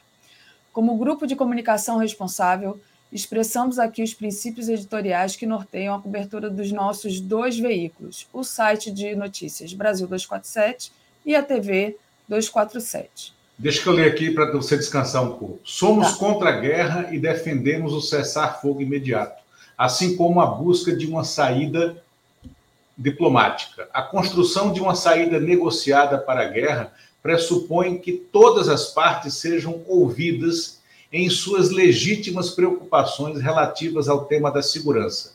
Pode subir um pouco mais. Defendemos um mundo multipolar com maior equilíbrio entre os países, para que todos possam atingir plenamente seus potenciais de desenvolvimento. Somos contra a censura e buscamos informações de todas as fontes que produzem jornalismo profissional para oferecer aos leitores e telespectadores um panorama amplo e confiável de notícias. Rechaçamos narrativas unilaterais, bem como qualquer tipo de propaganda e desinformação midiática, como é comum em tempos de guerra. Defendemos que o Brasil persiga uma política externa independente e neutra, que atenda todos os interesses do povo brasileiro. Somos contra as sanções econômicas que desorganizam a economia mundial e causam desabastecimento e inflação, penalizando sobretudo as populações mais vulneráveis. O espectro de opiniões deve ser amplo, deixando claro que a opinião de cada comentarista ou colunista não se confunde com a dos veículos de comunicação. A paz deve começar dentro dos nossos próprios meios de comunicação. Aceitamos a crítica, mas fazemos um apelo aos leitores e telespectadores para que não ocorram ataques pessoais nas sessões de comentários. Pode subir, Daphne.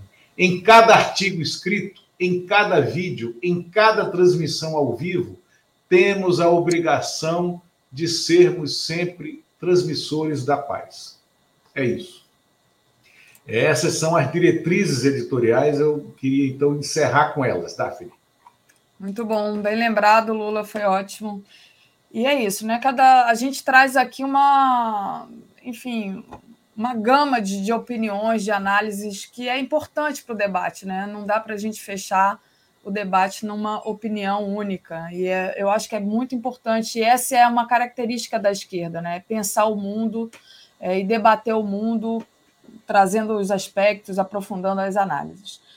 É, Luiz Costa Pinto, muito obrigada pela sua análise de hoje, pelas novidades aí do Brasil. E a gente vai ficando por aqui, então, pessoal, deixem um like, compartilhem essa live, muito importante também é, a participação de vocês. Obrigada, gente, a gente vai ficando por aqui. Tchauzinho. Obrigado, obrigado, Daphne, Daphne até logo. Tchau.